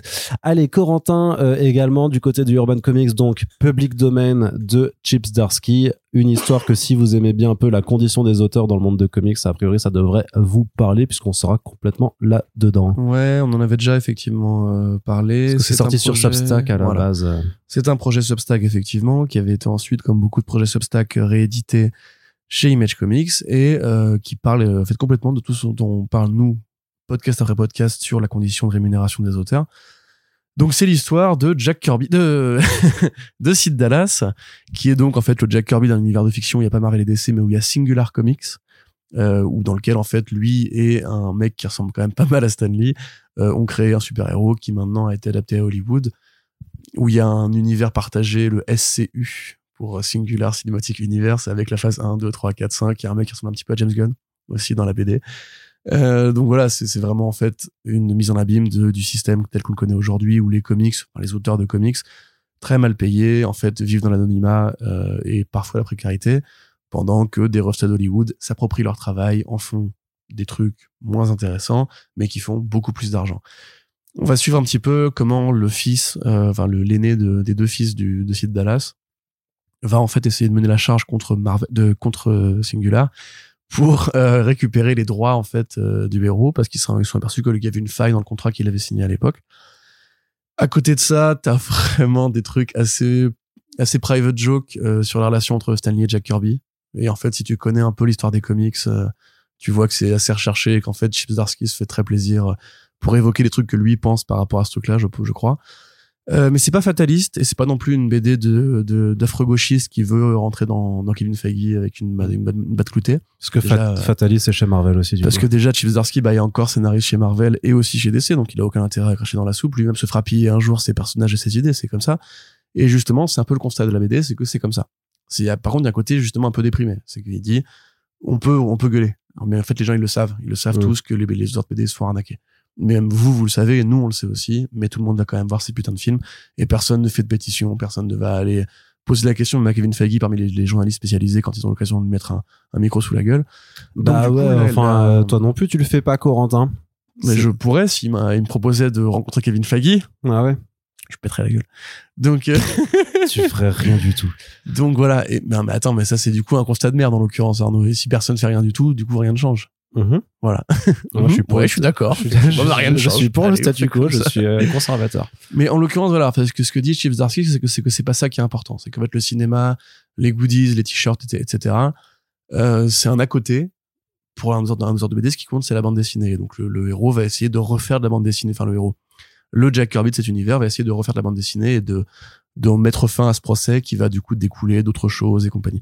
Donc il y a eu cinq numéros qui ont été édités en VO, euh, cinq très bons numéros, écrits et dessinés par Zdarsky lui-même. Donc si vous aimez son style un peu numérique euh, de Sex Criminals, euh, il faut y aller. Si vous lisez les articles qu'il m'arrive d'écrire sur justement la condition de rémunération des auteurs et que vous vous sentez un peu outragé, vous avez là l'occasion d'avoir un exutoire euh, très intéressant. Et si encore une fois vous voulez offrir cette BD qui pour le, coup pourrait éventuellement apprendre des choses à pas mal de gens sur les films qu'ils adorent et qui sont en fait des putains d'arnaques pour un corps de métier tout entier, euh, ça pourrait peut-être euh, ouvrir les yeux de certaines personnes par rapport à la fameuse défense Marvel Studios, les plus grands films de tous les temps, les plus grandes séries, et Moon Knight c'est mieux que She-Hulk, et moi je préfère Snyder et machin, etc. C'est pareil, ça, tout ça est une grande arnaque que vous entretenez avec votre argent pendant que les mecs qui ont inventé ces personnages-là bouffent des pâtes le midi et n'ont pas de retraite. Voilà, donc merci Chip Zdarsky, j'ai vraiment bien aimé cette BD, je tiens à le dire, je vais faire du forcing dessus comme toi avec Ultra Mega. Quand elle sortira en back je vais en parler pendant une demi-heure et Arnaud ne pourra pas m'empêcher de parler parce que je vais continuer ce monologue très très longtemps. Et euh, voilà, c'est très bien, c'est très bien. Et merci d'ailleurs à Substack d'avoir permis que ça sorte et à Urban de le ramener en VF. Et parce qu'il y aura un mois Urban aussi, un mois Zarsky aussi, je crois. Juste avant, ouais. Ouais, voilà enfin deux mois avant, non, c'est en février, mais du coup c'est dans la continuité quand même euh, de rapporter les travaux de euh, ces auteurs. Merci Urban pour les travaux. Et enfin, et enfin, dernière sortie qu'on, euh, dont, dont, dont, on parle aussi, c'est du multiverse. C'est bien 10 euros en fait, hein. j'ai vérifié. Oui, c'est bien pris des de 10 euros, donc vous avez aucune excuse. Très bien. Multiversity présente Terre 38 chez Urban Comics. Qu'est-ce que ça cache derrière cet intitulé? Euh, bah, Ça cache. Déjà, ça cache une tagline bizarre, je trouve, parce qu'ils ont déjà fait Multiversity présente Terre 37. Ouais mais ce qui pouvait se défendre dans le sens où c'était plusieurs projets en fait qui avaient différents titres de World Check-in chez DC. Il y avait Iron euh, Wolf, euh, il y avait euh, des Free Killers 1 et le Free Killer 2. Bon, Free Killer c'est connu en plus comme Elseworld, mais bref, ils ont préféré prendre cette tagline là, le côté Multiversity présent. Je sais pas si Multiversity c'est si bien vendu que ça ou si c'est juste Urban est très bah, C'est quand même une marque. Multiversity. Je pense que c'est quand même plus facile à vendre quand ça te rapporte à Multiversity qui est quand même un nom très connu parce que Grant Morrison derrière. Oui, mais là, ce que j'allais dire, c'est que le titre de, enfin les titres des différents projets dans cet album, c'est Superman slash Batman de point Generation, mhm. Generations. Je ce que ça va être compliqué à vendre de l'appeler comme ça, mais. Oui, mais parce que ça se passe sur, euh, du coup, ça se passe sur une terre différente quand même. Ça, oui, alors ça, ça, pour le coup, ce serait spoilé que de rentrer un peu dans les détails, on va dire, parce que c'est ah. pas juste une terre différente. D'accord. C'est, il y a plusieurs continuités. C'est très particulier, en fait. Euh, Generation, c'est trois séries de John Byrne, euh, scénario dessin, qui vont, en fait, euh, faire un peu du Darwin Cook, comment dire, c'est très compliqué d'en parler sans spoiler. Donc, en bah, fait, voilà. pas, ne non, mais le principe de base, il est très simple. C'est, on reprend la continuité, en fait, de Batman et Superman. Voilà. Et on va interroger trois variables temporelles. Voilà, donc il y a une variable temporelle dans la 1, une variable temporelle dans la 2, qui est un peu la suite de la 1, et une variable temporelle dans la 3, qui est très, un peu plus longue, elle dure 12 numéros, alors que les deux autres font 4 numéros chacune. Et on part donc des années 30, et euh, donc on a Batman, Superman, Lois, euh, tout ça, etc. Ils vont faire des gosses. Euh, pas tous entre eux, mais voilà, ils vont faire des gosses chacun avec leur, leur meuf différente. Et ces gosses-là vont du coup bah, grandir, euh, le temps va passer et en fait voilà ça, ça prend le, le, parti un peu à la life story. D'ailleurs en fait c'est complètement life story mais chez DC parce que life story n'a rien inventé du tout. Euh, de dire voilà qu'est-ce qui se passe si Superman un jour il est vieux et qu'il a plein de gamins qu'il est grand-père arrière-grand-père etc on part d'un passage du temps réaliste en fait où il y a des dates qui vont correspondre à différentes évolutions. Bon alors évidemment c'est aussi une critique du fait que les super-héros ne peuvent pas vieillir, puisque évidemment Batman, s'il veut redevenir jeune, il a le puits de Lazare. Superman, de fait, il est quasiment immortel en termes de temporalité. Et par contre, sa femme ne l'est pas. Tu vois, enfin, c'est des problématiques comme ça, en fait, qui sont très intéressantes. Je le redis, si vous avez aimé Spider-Man Life Story ou Fantastic Four Life Story, c'est ça le modèle d'écriture. De, bah, de Zdarsky, d'ailleurs, je tente de me dire. Le Spider-Man, ouais. Voilà, c'est exactement la même chose avec, voilà, des, des grands bons temporels entre chaque numéro. Euh, la troisième histoire, enfin la troisième euh, maxi-série du coup est beaucoup plus compliquée et un peu... Elle a fait débat quand elle est sortie parce qu'il y a des décisions qui sont prises dedans Surtout pour, pour conclure la trilogie, c'est un peu bête, mais bref, vous verrez quand vous l'aurez lu. En tout cas, c'est du John Byrne. On sait que bah, Urban se réintéresse au cas de John Byrne. De la même façon que Panini qui avait fait ses Fantastic Four et She-Hulk récemment. Donc, euh, si vous êtes fan de Byrne, c'est le moment d'y aller. Et par rapport à Multiverse City, effectivement, dans le guidebook de Grant Morrison, il était précisé que c'était la Terre 38, la Terre des Generations. Bon, voilà, et la couverture, a priori, va reprendre aussi d'ailleurs le visuel qui avait été fait par, euh, bah, j'imagine que c'était Paquette. Non, c'était pas Paquette. Je sais pas qui avait fait le visuel à l'époque, mais en tout cas, il y avait ce visuel euh, qui, illustrait la, Terre 38. Probablement qu'ils vont la reprendre. Moi, je suis pas contre une collection Multiversity présente pour bah, présenter. C'est euh, clairement ce qui est en train de se faire. Hein. Pour présenter les Elseworlds aux gens, on va dire. Je trouve ça un peu plus dommage pour euh, celle-là qui aurait pu tenir sur le monde Generations. Pour Check-in, si ça a pu aider à vendre Iron Wolf, pourquoi pas. Très bien. Corentin, on passe maintenant du côté de la VO et je vais continuer de te donner la parole pendant tout le reste de ce podcast parce qu'en fait c'est très agréable de t'écouter parler de, des choses. Moi je fais juste euh, introduire les sujets puis là je, te, je suis en mode je te laisse je te laisse déblatérer. Donc on passe du côté de la VO avec Garth Ennis qui retrouve le Rock Trooper chez 2000 En fait c'est que tu connais rien au sujet que j'évoque. C'est, pour ça, aussi j'ai pas le temps de m'y intéresser. je suis trop occupé à lire des comics euh, Marvel. Non, c'est ça. Euh, ce n'est pas un scud contre Marvel, il y a une private joke à la clé. Ne vous énervez pas, j'ai pas dit du mal de Marvel. Donc, seulement Marvel Studios. Donc, euh, le Rock Trooper, Arnaud, qu'est-ce que c'est? Bah, Je sais pas. Mais si, tu sais. Tu sais pourquoi? Parce qu'on avait fait Land Rider ensemble chez République ah, et a servi d'inspiration au Space Marine En partie, en partie. En tout cas, même il y avait une, une anecdote qui dit que le premier jeu euh, Warhammer 40 000 qui s'appelait Rock, Trader euh, s'appelait Rock Trader et parce qu'il voulait l'appeler Rock Trooper au départ, mais il pouvait pas à cause de 2080 parce que c'était des grands fans de 2080, Games Workshop, Games Workshop a même édité des figurines 2080 et des jeux de plateau 2080, dont un jeu de plateau. Ouais. Rock Trooper, exact. Bravo Arnaud, tu suis, c'est beau. Donc, euh, le Rock Trooper, donc c'est une création de Finlay et de, euh, bah, de Gibbons, je suis en train de me dire, qui se présente comme une critique en fait du militarisme américain euh, et précisément de la guerre de sécession américaine et de la guerre froide. C'est une sorte d'aggloméré entre les deux. Il y a deux camps. Il y a le camp des fascistes, comme en vrai, et il y a le camp des démocrates, comme en vrai aussi. Et oh, donc euh, Corentin, euh, tu peux arrêter de. Ah bah, c'est les comics qui sont écrits comme ça. Hein. Moi, je ne fais que décrire le synopsis, chers amis. Mhm. Donc, euh, ces deux camps vont se tirer sur la gueule parce qu'évidemment, ils ne peuvent pas cohabiter, coexister. On peut pas cohabiter avec les fascistes. Mm, bah, c'est l'opinion de Jerry Finlay apparemment, euh, qui voilà, vont se tirer tellement sur la gueule que ils vont se bastonner à coups d'armes bactériologiques l'air de la Terre va devenir irrespirable, l'eau imbuvable, les terres incultivables, etc. Et l'humanité va se réfugier dans des dômes ou dans des villes souterraines ou dans des vaisseaux euh, mobiles pour euh, bah, échapper aux conséquences dramatiques de l'activité humaine sur l'environnement. Ah ah, je me demande, dis donc, est-ce qu'on pourrait pas en faire un truc aujourd'hui? Euh, Il y avait un film des Rock Trooper qui était prévu par Duncan Jones, le fils de David Bowie, ah à un moment donné, qui a fait Moon et qui a fait Source Code et qui a fait Mute, qui était un film affreux. donc oui, voilà, si on peut, si on peut dire du coup l'actualité. Non, j'étais où attends je me perds là. Garcenis. Oui, c'est ça, Garcenis. Donc le trooper. Les humains, enfin les démocrates, créent du coup des super soldats du futur avec la peau bleue et qui peuvent eux respirer l'air de la Terre et qui sont super entraînés et qui tirent de super loin et tout. Donc ça c'est l'histoire de Rock Trooper le premier euh, qui va vivre des aventures sur Terre, sur New Earth, avec un fragment anthologique, journal de guerre, il bastonne des vilains, il cherche l'ennemi qui serait bah, peut-être un trooper renégat ou quoi. Euh, la série est géniale, il faut la lire. Ce n'est pas arrivé en VF malheureusement, c'est un des rares oublis de Delirium euh, sur euh, Two Eddie. C'est dommage, mais quand ça sortira, n'hésitez pas à aller voir si vous aimez les comics militaires. Et qui c'est qui aime les comics militaires? Garcenis. Oui. Voilà, qui est un grand fan de fusils, de M1 Garand, de, d'avions de chasse, de voilà, de, de, de, de, biplan qui se tire dessus. Donc là, évidemment, il va revenir chez Rebellion, tout Phase AD, pour faire du Rock Trooper. On, on le sait grâce à une publicité qui est, qui est parue dans Judge, Judge, Judge Dredd Magazine avec euh, l'artiste Patrick Godard en noir et blanc à l'ancienne. Euh, c'est une super nouvelle pour les fans de Trooper comme moi. Donc on est trois en France. Hein. Il y a moi, Sipan et euh, peut-être un cousin de Garcenis qui vivra en France, je sais pas. et si, bah il y a Delirium du coup qui sont, son Laurent, Laurent de Nice. donc bah, probablement que ça passera par eux si ça doit être édité en France d'ailleurs, j'imagine. Mais ouais, c'est une super nouvelle parce qu'en fait, Ennis a jamais fait de Rock Trooper.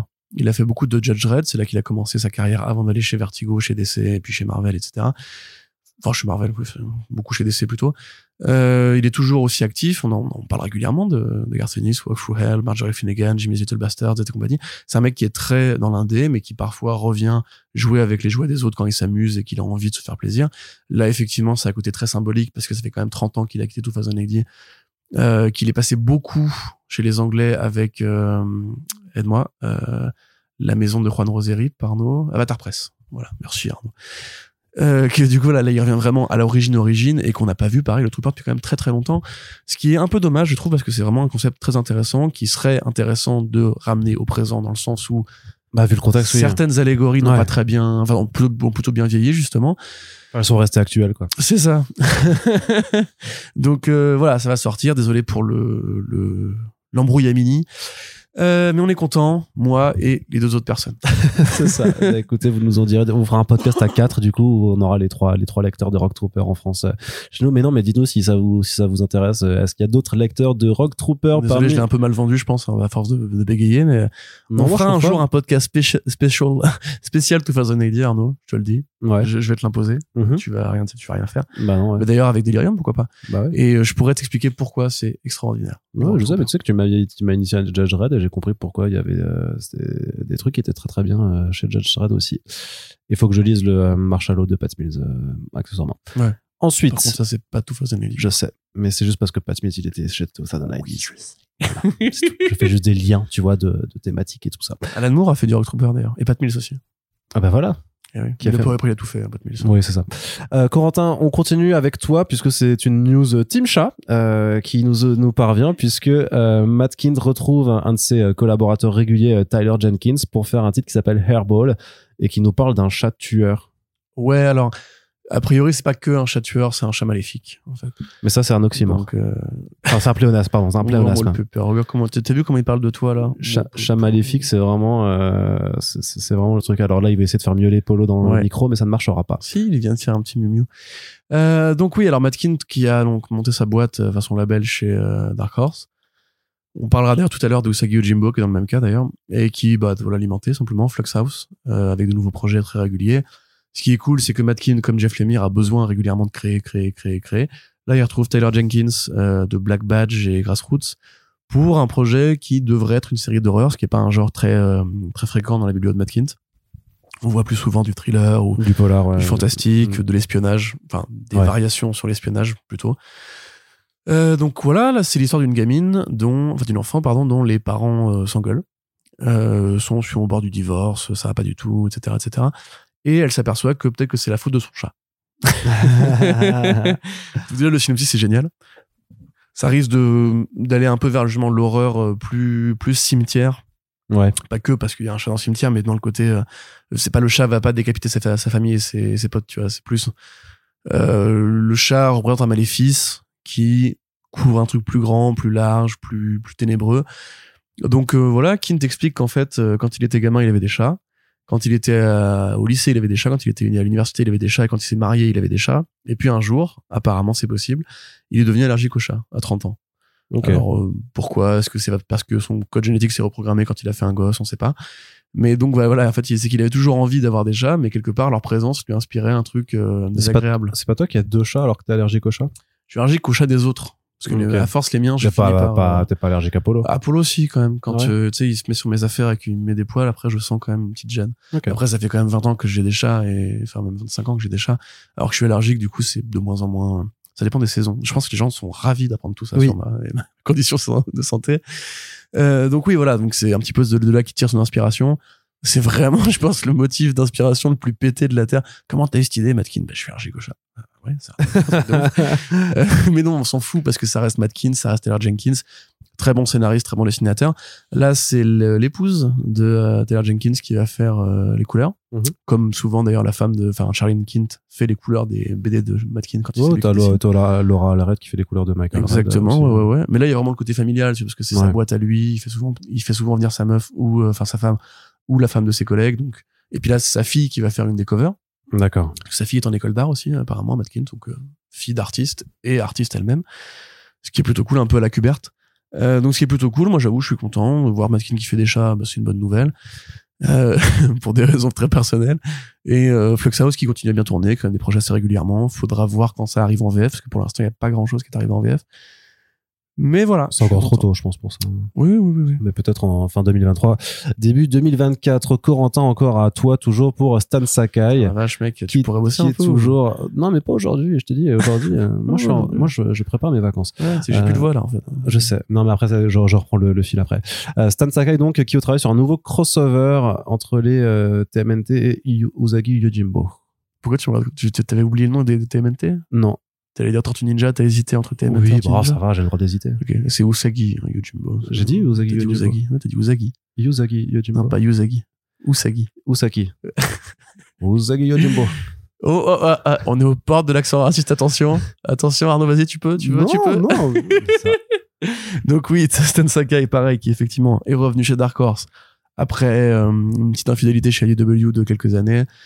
Il est revenu a priori parce que Richardson lui a dit ok d'accord on te le fait ton studio, on te le fait ton label d'édition pour Usagi, ça va. Donc Dogu Publishing, voilà qu'il a lancé lui-même et je pense pour euh, aider un peu ce lancement, il s'est dit bah écoute je vais aller voir Kevin Eastman on va faire des tortues ensemble. Euh, Eastman il a dit écoute Stan t'es mon pote. Et vraiment dans le communiqué c'est génial parce que vraiment il dit moi je suis je suis juste un gros fan de Stan Sakai et dès qu'il veut prendre les tortues pour jouer bah je lui dis tiens. Et tu dis c'est génial parce que c'est quand même 30 ans qu'ils se connaissent Usagi qui avait fait un passage chez Mirage Studio à l'époque d'ailleurs c'est là que les crossovers ont commencé entre les deux équipes. C'est à dire qu'il a pas dû demander à IDW quoi Kevin Eastman lui a laissé le, le champ libre alors. Ouais. Parce que justement bah, on, pensait que le fait qu'il soit chez IDW faciliterait d'avoir un nouveau crossover mais au final ça s'est pas fait, non mais IDW est quand même à la coédition dessus. Ah d'accord okay, donc c'est un projet entre les deux boîtes. Bon, bah, ils sont pas fâchés quoi alors en fait. bon, en même temps comment tu veux qu'ils soient fâchés? Je veux dire je pense que IDW a pas voulu surenchère sur l'offre de Dark Horse et voilà, c'est tout. Il euh, y a pas de raison. Tu sais, on connaît des boîtes en France, mais tu vois, voilà, c'est, on a fait un podcast récemment avec un éditeur qui nous disait que c'est pareil en France. Tu vois, c'est à mon avis, IDW a très bien compris l'intérêt des crossovers. Ils en font régulièrement avec plein de boîtes. Bah, comme Batman d'ailleurs, tu vois, et le partager l'effort, ça marche pour beaucoup de, de lecteurs. Il y a un historique entre Usagi et TMNT qui existe. Euh, c'est des animaux anthropomorphes qui s'inspirent de folklore japonais et d'armes japonaises dans les deux cas. Et puis même, tu dis pas non à Stan Sakai. Je veux dire, le mec, il a combien d'Exnor Awards? C'est une légende de l'industrie. C'est le plus grand lettreur de sa génération, si on peut dire un truc comme ça. Tu vois, je crois qu'il a, 6 Exner en lettrage. Ah enfin, c'est, ouais, ouais, c'est vraiment, là, il a eu la meilleure série régulière euh, récemment. Voilà, enfin bref. Donc ça va se faire, on est content. C'est encore une fois un motif très emprunté. Euh, un scientifique euh, qui fait des robots part dans un, un portail temporel. Les tortues qui lui équivalaient après passent dans ce portail temporel aussi. Quand elles arrivent, il s'est passé du temps depuis que le mec était parti, un peu à la Samurai Jack, tu vois. C'est-à-dire que le mec en a en passant le c'est confus, c'est confus, je m'en aperçois, c'est confus en fait. Le mec passe dans le passage temporel. Et le temps que les tortues le rejoignent, elles arrivent pas à la même époque que lui. Hmm. Donc lui, il avait 20 ans d'avance sur elle, donc il a pu euh, coloniser une région, faire des robots, préparer une armée, etc. Et donc, euh, bah, Usagi, qui lui était déjà dans le Japon féodal quand le mec est arrivé, le combat depuis 20 ans et va recevoir l'assistance des tortues pour péter la gueule du méchant. C'est Sakai au dessin, c'est Sakai euh, au scénario. Eastman ne fait rien du tout, il n'y a pas de colo même de IDW, etc. Donc c'est cool euh, parce que bah c'est encore une fois du Usagi Yojimbo euh, avec les Tortues Ninja, donc il n'y a rien de plus cool sur terre dans le monde de la BD pour les fans que nous sommes. Euh, on est hâte, on a hâte que ça arrive en VF. Alors du coup, je ne sais pas chez qui, c'est une vraie question. Je sais si t'as des infos dessus. Bah, hein, en toute logique, Usagi c'est chez Paquet, chez aux éditions Paquet quoi. Mais non mais les Tortues c'est Ouais, mais du coup, si c'est une, euh, si c'est Dark Horse en premier, euh, et que Stan Sakai, je pense pas que ce sera comme Power Rangers Tortue Ninja, quoi. Je ouais. Tristesse. Et donc voilà, bon, en tout cas, c'est chouette. Euh, Usagi va bien. En 2022, en 2023 aussi. Les tortues continuent à se mélanger, se partager avec pas mal de gens. Et vraiment ce côté collectif, j'ai l'impression dans les Tortues Ninja, tu vois, ils vont voir les Power Rangers, on va, voir Batman, on va voir Godzilla. Usagi. Euh, ça, c'est les Power Rangers qui vont Oui, pardon, Godzilla qui vont voir Godzilla. Parce que les tortues Godzilla du coup ça aurait quand même moins d'intérêt. C'est pique tu vois c'est une pichenette et c'est fini tu vois. C'est vrai. les Power Rangers ils ont un gros robot tu vois les tortues bon aussi elles ont le technodrome à la limite tu vois mais, mm. mais donc ouais c'est chouette euh, belle annonce qui fait plaisir à pas mal de gens et du côté de la VO, par contre, c'est un petit peu la catastrophe du côté de Aftershock Comics, la maison d'édition fondée en 2015, en fait, a déclaré euh, faillite. Euh, enfin, elle fait un, elle se met en procédure de euh, de faillite slash redressement redressement économique. Donc, il faut savoir qu'il y a, alors moi, je suis pas spécialiste des affaires aux États-Unis, mais il y a deux façons de se déclarer en faillite. C'est soit ce qu'ils appellent le Chapter 7 bankruptcy Bankruptcy, ouais, c'est ça, c'est euh, mais c'est faillite du coup en, en français. Donc tu as, deux façons de faire, c'est soit tu fais euh, un chapter ce qu'ils appellent un chapter 7 dans leur dans leur loi en fait qui dit que tu es juste en liquidation en fait bah du coup c'est tu c'est ce qui nous est arrivé avec euh, Arts il y a il y a deux ans et quelques. soit le chapter 11 où en fait grosso modo l'entreprise un peu mise sous tutelle en fait ça gèle les dettes qu'ils ont pour justement laisser le temps à ce mmh. que de nouveaux financements arrivent et qu'ils puissent justement régler les dettes en question. Donc c'est ça ce qu'ils ont fait. Redressement judiciaire. Ouais. Donc ça c'est ce qu'ils ont fait Euh, c'est et pourquoi? Mais parce qu'en plus, ça fait depuis plusieurs semaines qu'on commence à avoir de plus en plus d'auteurs se plaindre sur Internet, justement, et sur les réseaux sociaux, en fait, qu'une maison d'édition en particulier leur devait beaucoup d'argent. Et en effet, parce qu'elle a quand même euh, déclaré une faillite avec euh, des bah, des dettes qui vont de 10 à 50 millions de dollars et dont des sommes très importantes pour certains auteurs comme Inaki Miranda et, son frère Roy Miranda, donc les, les deux créateurs de We Live. donc Inaki apparemment lui doit 10 000 dollars quand même, ce qui est quand même une somme importante pour pour des auteurs.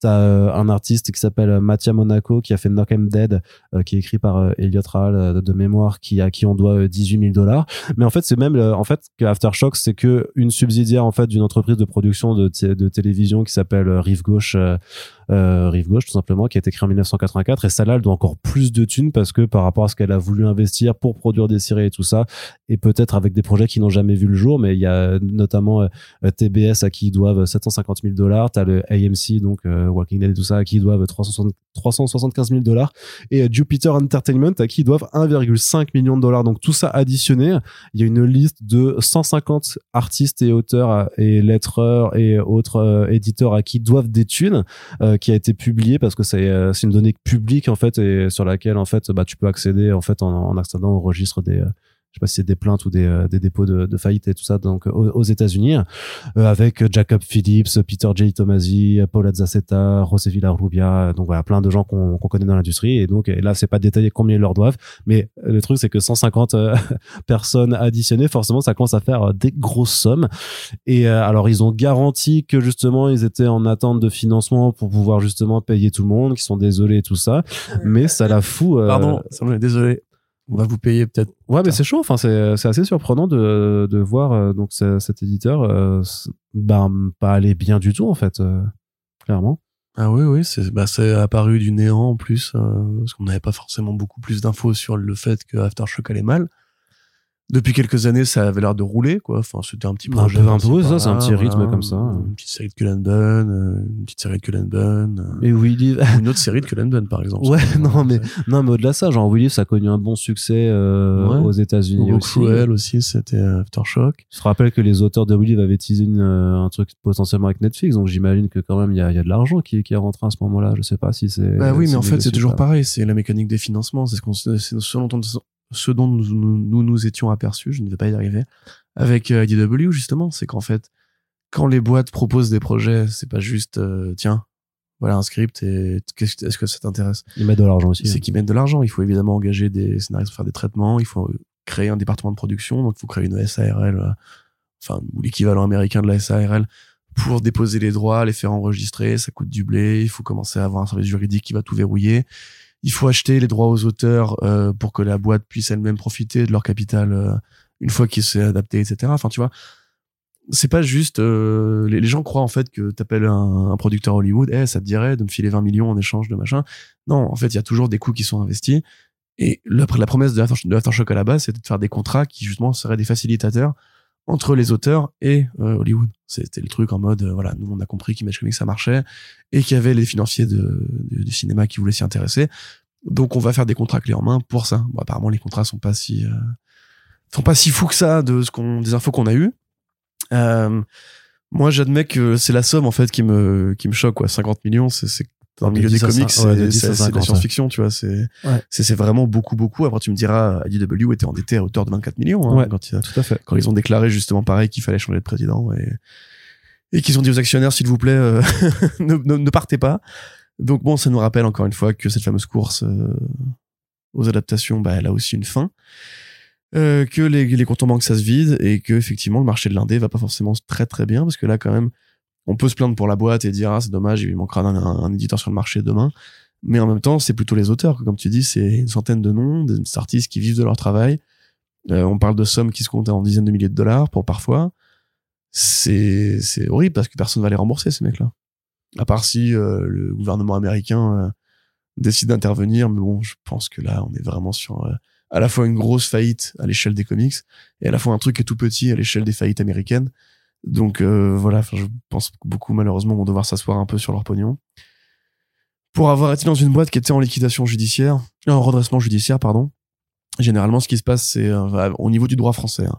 c'est qu'en fait, l'État t'autorise à payer seulement une partie de ta dette et à la négocier avec euh, le mec en face en lui disant de toute façon je vais je vais je vais faire faillite donc tu pourras pas récupérer plus que ça tu vois, par exemple si t'as une dette de 1000 euros auprès d'un distributeur de cinéma je dis ça au hasard euh, tu peux lui dire bah, je te paierai que 200 euros parce que de toute façon t'auras pas le reste. Et donc tu me fais un avenant qui dit que je t'ai payé en entier et puis voilà.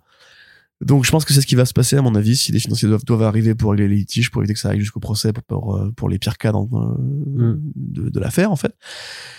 Euh, mais voilà c'est encore une fois des artistes qui vont qui se sont fait arnaquer en quelque sorte, tu vois. Euh. Ouais, c'est pas arnaquer, ça, ça veut dire qu'il y aurait une intention, mais clairement, il y a eu un problème de gestion et que là, il se retrouve, il y a bah, beaucoup C'est un gros problème de gestion. Ah oui, non, clairement, je sais pas, non, mais je sais pas après qui, sur qui il faudrait taper euh, s'il faut chercher des responsables forcément, si c'est juste un ensemble de malchance aussi. Euh. Le capitalisme.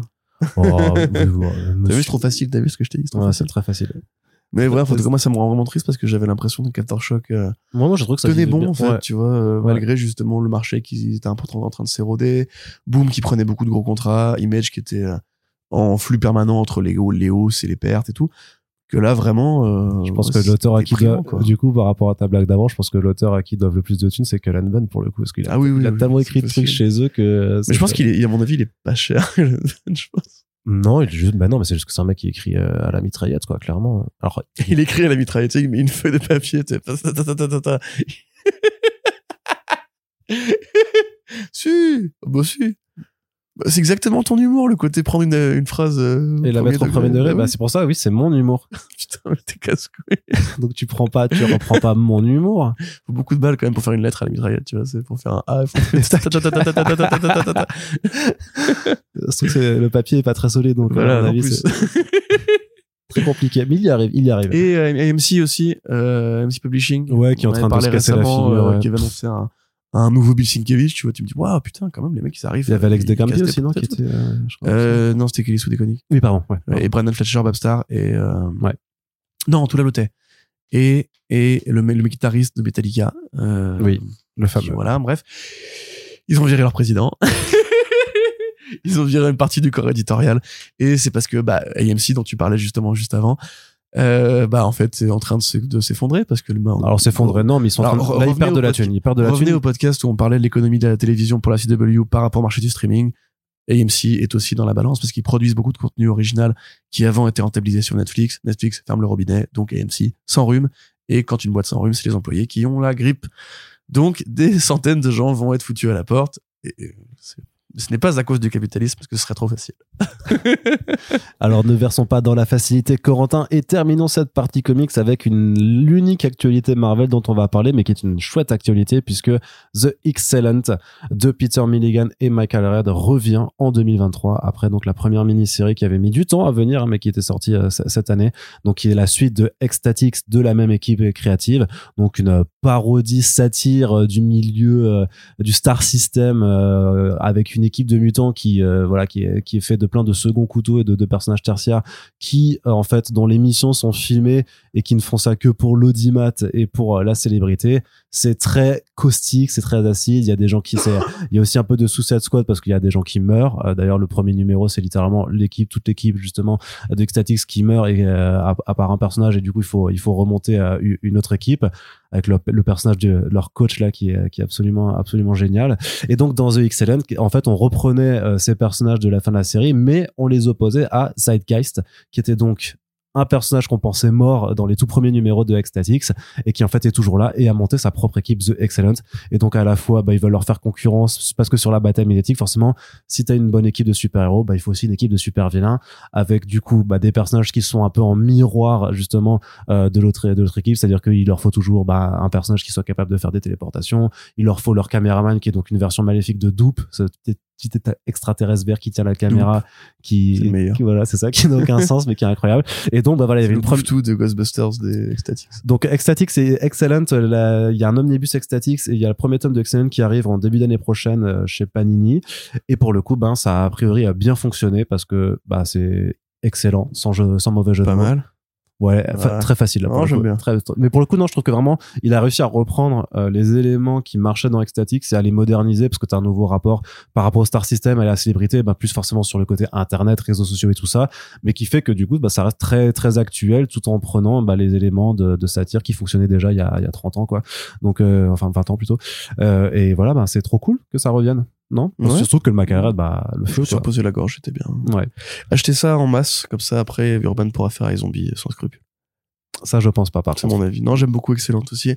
Et tout ce que fait Michael Red, et je trouve qu'effectivement, Peter Milligan a un peu retrouvé de son mojo euh, un peu taré en retrouvant son camarade de l'époque, même si c'est encore une fois beaucoup le dessin qui fait tout. Euh, il faut lire ça parce que ça change et c'est vraiment une lecture très particulière du monde des super-héros. Ouais, c'est trop fort. Euh, qui fait très plaisir, ouais. C'est tellement marrant, c'est tellement, c'est à la fois, c'est noir de ouf par moment. C'est. Parce que t'as des, hein. bah, c'est un peu psychique, non, mais parfois t'as une forme de, euh, comment dire de, de, nihilisme presque en fait euh, par rapport à des décisions qu'ils doivent prendre tu sais genre ils doivent tuer un gosse euh, mais pour sauver le monde parce que le gars si le gamin pète un câble il va entraîner la fin du monde machin ils disent bon bah tu, tu tues le gosse et tout et ils sont en train de se dire bah non mais faut pas le faire et, ils le font je sais plus enfin voilà il y, y, a plein de moments qui sont bizarrement super noirs alors qu'à côté ouais c'est c'est de la vanne c'est c'est des ça, t'as un héros t'as un des membres de, de, l'équipe qui est Renoir et du coup bah ils disent ouais mais euh, c'est parce que je suis passé Renoir alors du coup tu veux me virer parce que t'es raciste je sais pas quoi enfin voilà il y a vraiment euh, ce, ce, côté un peu de, de gens de, du discours de pour la télévision on se fait bien voir en mettant justement de, de la représentation et des et des personnages de couleur et donc voilà donc ça, ça, ça tire vraiment à, sur tout ce qui bouge et c'est voilà bah c'est réel à balles réelles. Voilà, donc c'est mortel. Et donc euh, très content de voir ça revenir chez Marvel. Lisez Peter Milligan et Michael Red, ils sont très bons. Corentin, une. On passe du, oui, on passe du côté de la série télé, mais avant, mais avant, la blague de la grosse mythe. Est-ce que j'ai le temps de la faire ou est-ce que, es, euh, est-ce que tu vas être à, super pressé super pressé. Bon, alors ce sera pour la prochaine. Tu peux pas la faire en post générique et mettre une boîte à rire. Euh. Bah non, si, si j'ai pas ta réaction, ça, ça va. Parce que je pense que ce sera plus drôle sans ma réaction. Bah non, non je crois pas. Non, non, il faut, il faut que tu sois là. Ça va être triste. Tant pis, ce sera, ce sera pour la prochaine fois. Bah, ce sera ton silence gêné qui sera incroyable, tu vois. Parce que je sais qu'il y aura un silence gêné. Bref, du côté de la télévision, une seule annonce, c'est The Franchise, la série d'HBO qui, euh, la franchise. La The Franchise The Franchise.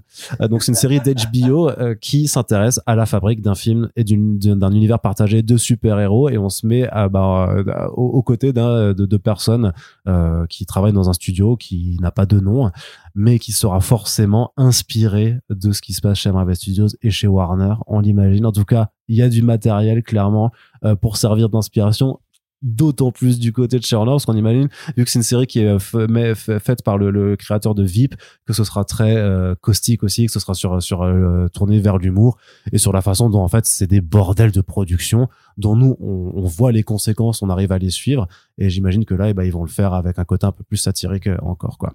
Un peu comme un peu comme le, la partie un peu Dawn of the Seven tu sais dans, dans The Boys en fait. le JT non, mais là, là, là tu sais, quand tu vois les scènes où ils sont avec les producteurs, où ils ah disent, oui, oui, ouais, oui, faut que tu sois plus euh... la parodie de Justice League. Là. Ouais, c'est ça. Euh, bah oui, oui, tout à fait. De toute façon, bah, là, encore une fois, le scénario s'écrit tout seul. Hein. Il suffit de regarder, euh, il suffit de regarder l'univers d'essai en ce moment, par exemple, pour déjà imaginer des scènes très drôles que beaucoup de TikTokers euh, s'amusent à, à reprendre et à analyser de manière effectivement assez rigolote. Euh, Vie, pour ceux qui voient pas, c'est une série sur la vice-présidente des États-Unis. Euh, donc ça, c'est l'humour de la Maison Blanche. Effectivement, l'humour du chaos, l'humour de, y a rien qui se passe comme prévu et tout. Et euh, Sam Mendes, quand même, à la mise en scène du premier épisode, c'est fou. Je, trouve, je savais pas que Sam Mendes faisait des, enfin, réalisait des séries. C'est sa première entrée dans la série euh, télé, du coup. Ok, bah voilà, bah super. Et là, il y a son nouveau film qui arrive bientôt, d'ailleurs. Ouais. Euh, ouais. Voilà. Donc c'est cool. Euh, ça peut être l'occasion de faire quelques vannes méta justement s'ils font leur devoir. Maintenant, bon, ça reste quand même un truc un peu euh, facile, je trouve, euh, par rapport à tout ce qu'on sait les super-héros. Moi, limite, si HBO voulait faire des séries avec des avec des propriétés comics, je serais pas inintéressé. Enfin, je serais plutôt intéressé. Il y a beaucoup de trucs qu'ils pourraient faire, mais qu'ils ne font pas parce que fait, je pense qu'en interne, ça les fait pas du tout rire la prise de pouvoir de l'imaginaire super-héros sur Hollywood. Ça doit être leur réponse un peu justement corrosive, mais c'est un peu dommage d'imaginer tous ces mecs qui ont tellement de talent et qui en fait refusent de participer au truc parce qu'ils ont pas envie de se franchiser euh, avec DC euh, alors que ça leur appartient. Donc ouais, après on verra bien. C'est cool en tout cas euh, parce qu'on aura une bonne série télé où nous on pourra rigoler en mode genre ça fait référence au moment où Snyder en fait il a démissionné après ils l'ont foutu à la porte. c'est drôle. Et euh... et mec il le grand public écoute dira ah ouais ok je comprends la vanne c'est très rigolo. Un peu comme au début de Stanley dans l'univers Marvel. On était là en mode genre t'as vu t'as vu le pépé là? C'est Stanley. Stanley, Stanley tu ouais, c'est qui Stanley Mais Stanley monsieur le créateur des Fantastiques on va pouvoir refaire ça avec, euh, avec notre chérie chaque semaine, c'est trop bien. Alors, ah, trop marrant, c'est là, là James Gunn s'était fait virer parce qu'ils ont déterré des tweets euh, tendancieux et qu'en fait, ils l'ont réembauché et qu'après, bah, du coup, c'est devenu le chef du studio concurrent. là, tu vois, c'est le moment où The Rock, il a truqué les chiffres parce que c'est un connard. ah, purée, ça En plus, je dirais, c'est que ma chérie, elle connaît mieux cette histoire-là que moi, malheureusement. Ouais.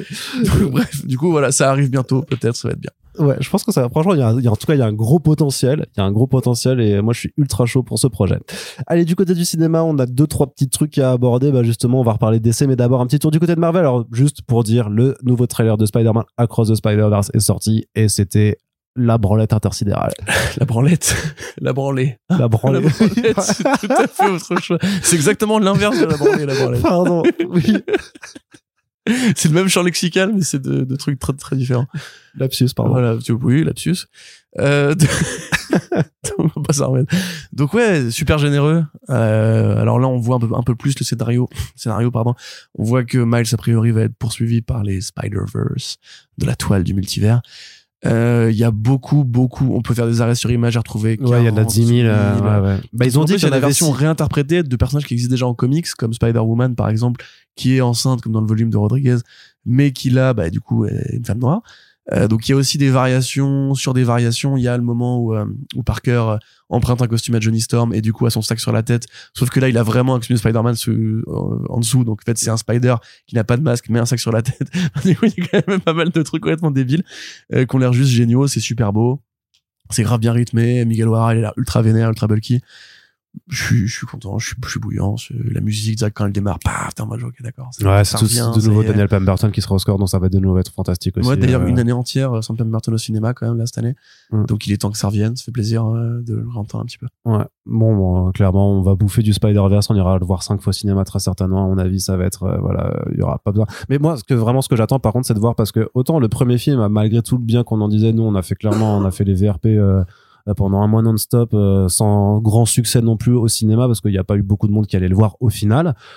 Mais maintenant que je crois que tout le monde a bien vu, a bien saisi le projet, il y a quand même une, forme de hype en fait qui s'est installée et bah, j'espère du coup que ça va quand même vraiment beaucoup mieux marcher parce que le premier ça a été un énorme succès critique, mais euh, faut dire ce qui est en termes de box-office euh, pur et dur. Donc euh, en prenant que les bah que les chiffres du cinéma et pas les films, les pas les chiffres d'après, et eh bien ça. ça, les ventes de DVD, les ventes de jeux McDo. C'est ça, ça n'avait pas, ça n'avait pas si bien marché que ça quoi.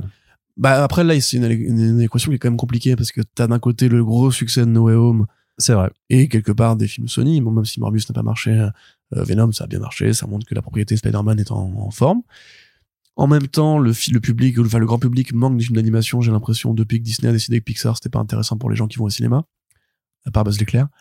Euh, mais en même temps, on est aussi à la période COVID, post-Covid où on fait des gros démarrages et des chutes très rapides. Mm. Il y a plus vraiment de sleeper euh, hit, euh, enfin de succès dans la durée à part euh, s'il te plaît. Non. À part Top Gun Maverick. Il tremble il tremble il a la veine du coup qui va exploser. La durée les, macarons du coup ouais c'est compliqué à dire. Moi je pense que dans s'il n'y a pas eu le Covid il aurait beaucoup mieux marché que le premier c'est sûr. Parce que maintenant il a acquis un statut culte l'Oscar du meilleur film d'animation et puis je pense que tous les gens qui l'ont redécouvert grâce au streaming ou, à la, ou, Blu-ray, qui sont d'accord pour dire que c'est le meilleur film Spider-Man. Alors pareil, leur petit frère, leur petite sœur, et qui sont qui sont là en fait, tu vois, qui, qui vont venir répondre présent. Mais regarde, mais Black Panther 2, tu croyais qu'il ferait pas 800 millions, il va les faire. Euh, Black Adam, je pensais qu'il allait pas faire plus de 100 millions, bah il les a fait, tu vois, c'est un vrai succès. Euh, donc non, moi je pense que ça ça commence à redémarrer un peu. Peut-être qu'on peut espérer un meilleur succès. Ouais. Enfin, à mon avis, c'est pas. Bah, j'espère. En tout cas, le, croisement des, des possibles est, est, possible. Oui, parce que en face de ça, par contre, c'est vraiment toujours le côté binaire, un peu euh, la, la, la binarité de Sony Pictures, c'est que d'un côté, d'un côté, donc il y a le prochain Spider-Verse qui sort, et de l'autre côté, tu as ce truc toujours plus invraisemblable, c'est-à-dire qu'ils vont continuer à, à, à, monter des projets sur des personnages quaternaires de l'univers Spider-Man, mais avec des bêtes d'acteurs, puisque Donald Glover a signé pour un film, donc euh, c'est quoi C'est euh... le Hypno Hustler. Voilà, Hypno Hustler. Hypno Hustler. donc c'est après, on, a déjà El Muerto avec. Euh... Euh, le, hustler dans la culture ricaine, euh, enfin afro-américaine, ça veut dire un peu le, le truand, le gangster, celui qui charbonne et hypno donc c'est l'hypnotiseur donc c'est le le, le tag qui t'hypnotise ouais tu vois, donc on a on a El Muerto avec Bad Bunny et on va avoir le Hypno Hustler avec euh, Childish avec Childish Gambino ouais, quoi Donald Glover effectivement mais en vrai là c'est plutôt une peut-être bonne nouvelle parce que effectivement parce que c'est Childish mais euh... bah, parce que c'est Childish c'est pas qu'un bon acteur Childish c'est Atlanta c'est c'est Guava Island c'est un très bon scénariste comique. C'est un très bon script de série Deadpool animé avorté. Exactement. voilà. En plus, il y a un côté revanchard, c'est qu'il revient chez Sony alors qu'il aurait, il avait été considéré, enfin pas considéré, il avait été poussé par les fans sur Internet pour reprendre le rôle euh, après Tobey Maguire. Rappelez-vous à l'époque, il était jeune, donc il pouvait en plus, et puis il était, il était sec, il était nerdy, il était fan de Spider-Man, il en parlait souvent et tout. Euh, il est fan de Marvel d'ailleurs en général. Hein. Et du coup, il y avait eu des pétitions, etc. Et en fait, c'est là qu'on avait eu le leak de Sony qui disait hein, quoi, ça va pas ou quoi, Spider-Man, Spider-Man il est pas noir déjà pour commencer, alors calme-toi bien petit. Bon, et Marvel Studios d'ailleurs avait répondu à ça en en faisant un personnage méta dans Homecoming, puisque c'était l'oncle Aaron. En fait, oui. c'est déjà le potentiel prowler de l'univers Marvel Studios. Je pense qu'ils vont jamais le réutiliser, très honnêtement, parce que, enfin, à moins qu'ils, bah, vu, vu que un jour, mais non, bon, mais euh, non, parce que No Way Home a quand même fait un peu le soft reboot euh, de, de, de, cette partie-là de l'univers Marvel Studios. Si tout le monde a oublié qui était Peter Parker, lui aussi mécaniquement a dû, a dû l'oublier. Après, peut-être qu'ils vont le ça n'empêche pas d'être le prowler euh, pour autant. Hein. Non, je pense à la limite ils le referont en oncle Aaron s'ils font un Miles un jour, mais ce sera vraiment dans l'arrière-plan quoi. Ce sera en mode genre, hey, t'as vu, je suis l'oncle Aaron et à demain et il sortira du cinéma de, du MCU pour de bon. Ouais. Donc là, il va jouer le Hypnosler, qui est donc un personnage qui en comics est un musicien qui hypnotise les, les gens. Voilà. C'est comme le musique, c'est comme le Music Meister de chez DC. Ah mais non mais il y a rien d'original là-dedans. Donc après voilà, il, il a pillé euh, la caisse d'une salle de concert, Spider-Man va arriver, il pète la gueule et hop, il est en prison. Hop, c'est la fin du Hypnosler dans la saga de Marvel de, de Marvel. Bon, là effectivement, ça m'intéresse parce que c'est un musicien, Donald Glover et voilà, c'est Childish qui a un, un lien méta avec Spider-Man, que c'est un très grand scénariste, très grand producteur. Atlanta, c'est une, immense série télé, tout ça. Euh, c'est le fils euh, de Eddie Murphy qui va écrire ce film. Wiles Murphy. Je ne savais pas qu'Eddie Murphy avait un fils qui était euh, scénariste. Je crois qu'il avait rien fait avant d'ailleurs. Bon, moi, si c'est un projet qui est piloté par Donald Glover, comme il pilote Atlanta, Guava Island ou ses films à lui, enfin ses films, je sais plus de film, remarque. Euh, pourquoi pas Parce que ça peut être méta, marrant. S'il y a Hiro Murai à la réalisation, euh, mais tous les jours je viens, j'applaudis. Par contre, je pense pas. Euh, mais il y a quand même une réflexion qui est plus logique que Bad Bunny en El Muerto, tu vois. Ouais, d'accord. Parce que tu prends un musicien, ben, un super vilain musicien pour être joué par Childish, on sait même pas si ce sera un, un super vilain d'ailleurs, tu vois. Ils peuvent très bien dire, non, non, c'est un galérien, c'est tout, c'est un loser. C'est un peu que genre encore, Venom c'est un loser par exemple. Ouais. Like you, I'm a loser. Eh bien, on verra ce que ça donne. moi, je trouve que c'est quand même, euh, enfin, quand je t'ai vu faire l'article, j'ai fait, mais qu'est-ce qui, mais quoi, hein? Mais, mais pour, mais qu'est-ce que c'est un tel gâchis, en fait? Tu vois, c'est qu'il pourrait, euh, maintenant qu'il y a le multivers, dire il y a une terre parallèle où en fait Miles Morales adulte c'est lui? Ouais, vois, alors là, je bah, ils ont fait Old Miles en comics. Ouais, mais j'imagine qu'il y a des, il y a des, il y a des problèmes de, là, c'est des questions de droit, de, de personnages et de, de projets qui mais se, qui bon se chevauchent. Maintenant, ils se sont mis d'accord pour partager les, les thunes et ouais, tout. L'argent. Non, mais genre, dans Spider-Man 4, t'ouvres une porte dimensionnelle où Spider-Man rencontre un mec qui est un vieux Peter, un vieux Miles Morales. Et du coup, il y a le côté Peter B. Parker et Miles de Spider-Verse, mais à l'envers avec euh, un jeune blanc vieux noir. Et après, plus tard, quand Peter Parker va rencontrer un jeune Miles Morales, il va se dire, ah, c'est toi, mon futur héritier, tu vois. Ça aurait été tellement logique de faire ça et tout le monde mettait un hommage méta réussi. Oui, mais ça rapporte moins de thunes bah, je sais pas. que faire le Je sais pas si ça va rapporter de la thune, gros. Morbus, ça a pas rapporté un copec, hein. Ça a rapporté, euh, oui, c'est vrai, non, ça enfin, a pas si, rapporté. si, si Black Adam est déficitaire, Morbus est déficitaire, frère. Ah, Surtout qu'ils l'ont ressorti aussi, donc il a fallu repayer une campagne de promo. Des, oui, des oui, mais, et mais, mais Morbius, mais Morbius a coûté moins cher que Black Adam, hein, quand même. Franchement, il y a quand même peu de chances qu'il ait fait beaucoup, beaucoup de pognon. Oui, non, non mais Je pense qu'il a fait entre 52 et 72 millions de dollars. De entre 52 et 72 centimes, plutôt. Allez, Corentin, justement, on parle de DC. On va terminer cette partie cinéma avec bah, du DC, parce qu'en ce moment, il y a beaucoup de choses qui se passent du côté de DC. Et donc, une nouvelle en demi-teinte, euh, peut-être, puisque James Gunn est à l'écriture d'un film Superman. Yay! Mais sans Henry Cavill. Oh, qui donc, et donc, il nous a confirmé que, en fait, il ne reprendra pas le rôle de Superman, contrairement avec ce qui avait été annoncé. Donc, ça, c'était quelque chose qu'on avait déjà rapporté depuis le début, en fait, c'est que malgré l'annonce que l'acteur avait fait sur les réseaux sociaux et malgré ce qu'une certaine partie de la fanbase avait voulu euh, dire. Malgré les contrats signés, il a signé des contrats pour faire des caméos dans euh, plusieurs films. En fait, non, non, non, non, il a, non, non, ce qu'il a fait, c'est qu'il a eu il a signé pour tourner euh, ses caméos 250 000 dollars, mais il n'y avait jamais eu de contrat signé pour faire d'autres films après. Ah, mais ça, c'est un contrat. Il a signé des contrats pour faire des caméos, c'est ce que je viens de dire. Oui, mais ça veut dire qu'il comptait, en tout cas pendant une petite période, le réintroduire petit à petit dans Black Adam, dans The Flash et probablement pour le faire revenir ensuite. Enfin, mm. c'est ce qui avait été annoncé par Deadline euh, quand ils avaient parlé de ce truc-là. Sauf que le projet Man of Steel 2, en fait, euh, ça, le traitement a pas plu et que finalement ils l'ont mis de côté en attendant euh, justement quand ils ont appris que, que James Gunn et Peter Safran reprenaient la tête de DC Studios. Et forcément, James Gunn, en toute logique, il a pas envie de rester coincé avec une pseudo continuité super chelou qui est qui a été en fait mise à mal par des gestions de, de enfin par des par des dramas pendant pendant des années quoi. Et donc ben euh, il va ouais, a aucune logique la continuité de toute façon. Oui c'est ça. Donc donc là il va pas faire forcément il a dit eh, il y avait la justice society depuis le début. Mais quand les kryptoniens sont arrivés bah ils ont rien fait. C'est ça ouais. en mode mais pourquoi? Enfin oui c'est oui, pas logique. Enfin je... Et Wonder Woman, c'est quoi oui, C'est un peu comme les Eternals du MCU, tu vois, tu peux essayer de trouver des, euh, des, des, tours de non, passe mais non, mais frère, attends, euh, quand Maxwell Lord il dit à la Terre entière, hein, vous avez un vœu, ça crée des trucs, mais paranormaux, mais un truc de malade. Et après, tout le monde oublie, c'est genre, c'est pas arrivé, pas de souci. Non, mais non, stop, c'est pas cohérent. Les films de super-héros, encore Oui, t'as raison, excuse-moi. Mais donc oui, c'est triste parce que, bon, Henry Cavill, voilà, c'est, c'était un bon Superman. Je le dis avec toute l'émotion du monde, c'était, un bon Superman, voilà, ça, fait chier, putain. Euh, mais donc voilà, il sera, il sera plus Superman. Il sera plus le Witcher non plus. Et il sera, par contre, toujours Sherlock Holmes dans, dans Mais il va faire du Warhammer, du coup, c'est incroyable. Ouais, alors faut voir quand même. Il va, faire, il va, faire la goutte. Quel studio va mettre des ronds pour faire un film Warhammer avec les moyens que ça suscite? Euh, Il faudrait un Jackson, tu vois, la tête du truc là. C'est moi, j'avoue, depuis la série Lord of the Rings machin, j'ai plus trop confiance en Hollywood pour reprendre les ambitions qu'ils auraient qu'ils auraient eu à une autre époque, tu vois. Mais s'il veut faire les résidus russes euh, au cinéma ou en série télé, sur 25 films. Euh, surtout qu'en plus, c'est même pas fini. C'est même pas fini, les résidus sans bouquin. Donc, euh, s'il veut vraiment, genre, chaque film coûterait 300 millions et il en ferait 25 tout seul avec euh, d'autres mecs musclés et très grands. Moi, je suis chaud. mais je pense que on est quelques-uns à être chaud d'ailleurs, mais je pense que le premier film se plantera la gueule et après ils auront, ils font jamais la suite. Bon. Donc, euh, bah, frère. Mais en tout cas, quand même, tu Hollywood, ils ont Gunn a dit que ce serait pas une origin story en tout cas, donc déjà c'est déjà ça au moins qu'on se pour Warhammer pour pour euh, non pour Superman. Ah, mais je m'en fous, moi je parlais de Warhammer. D'accord, ok. donc ok, oui. Euh, bon après voilà, Gunn qui fait du Superman, c'est cool.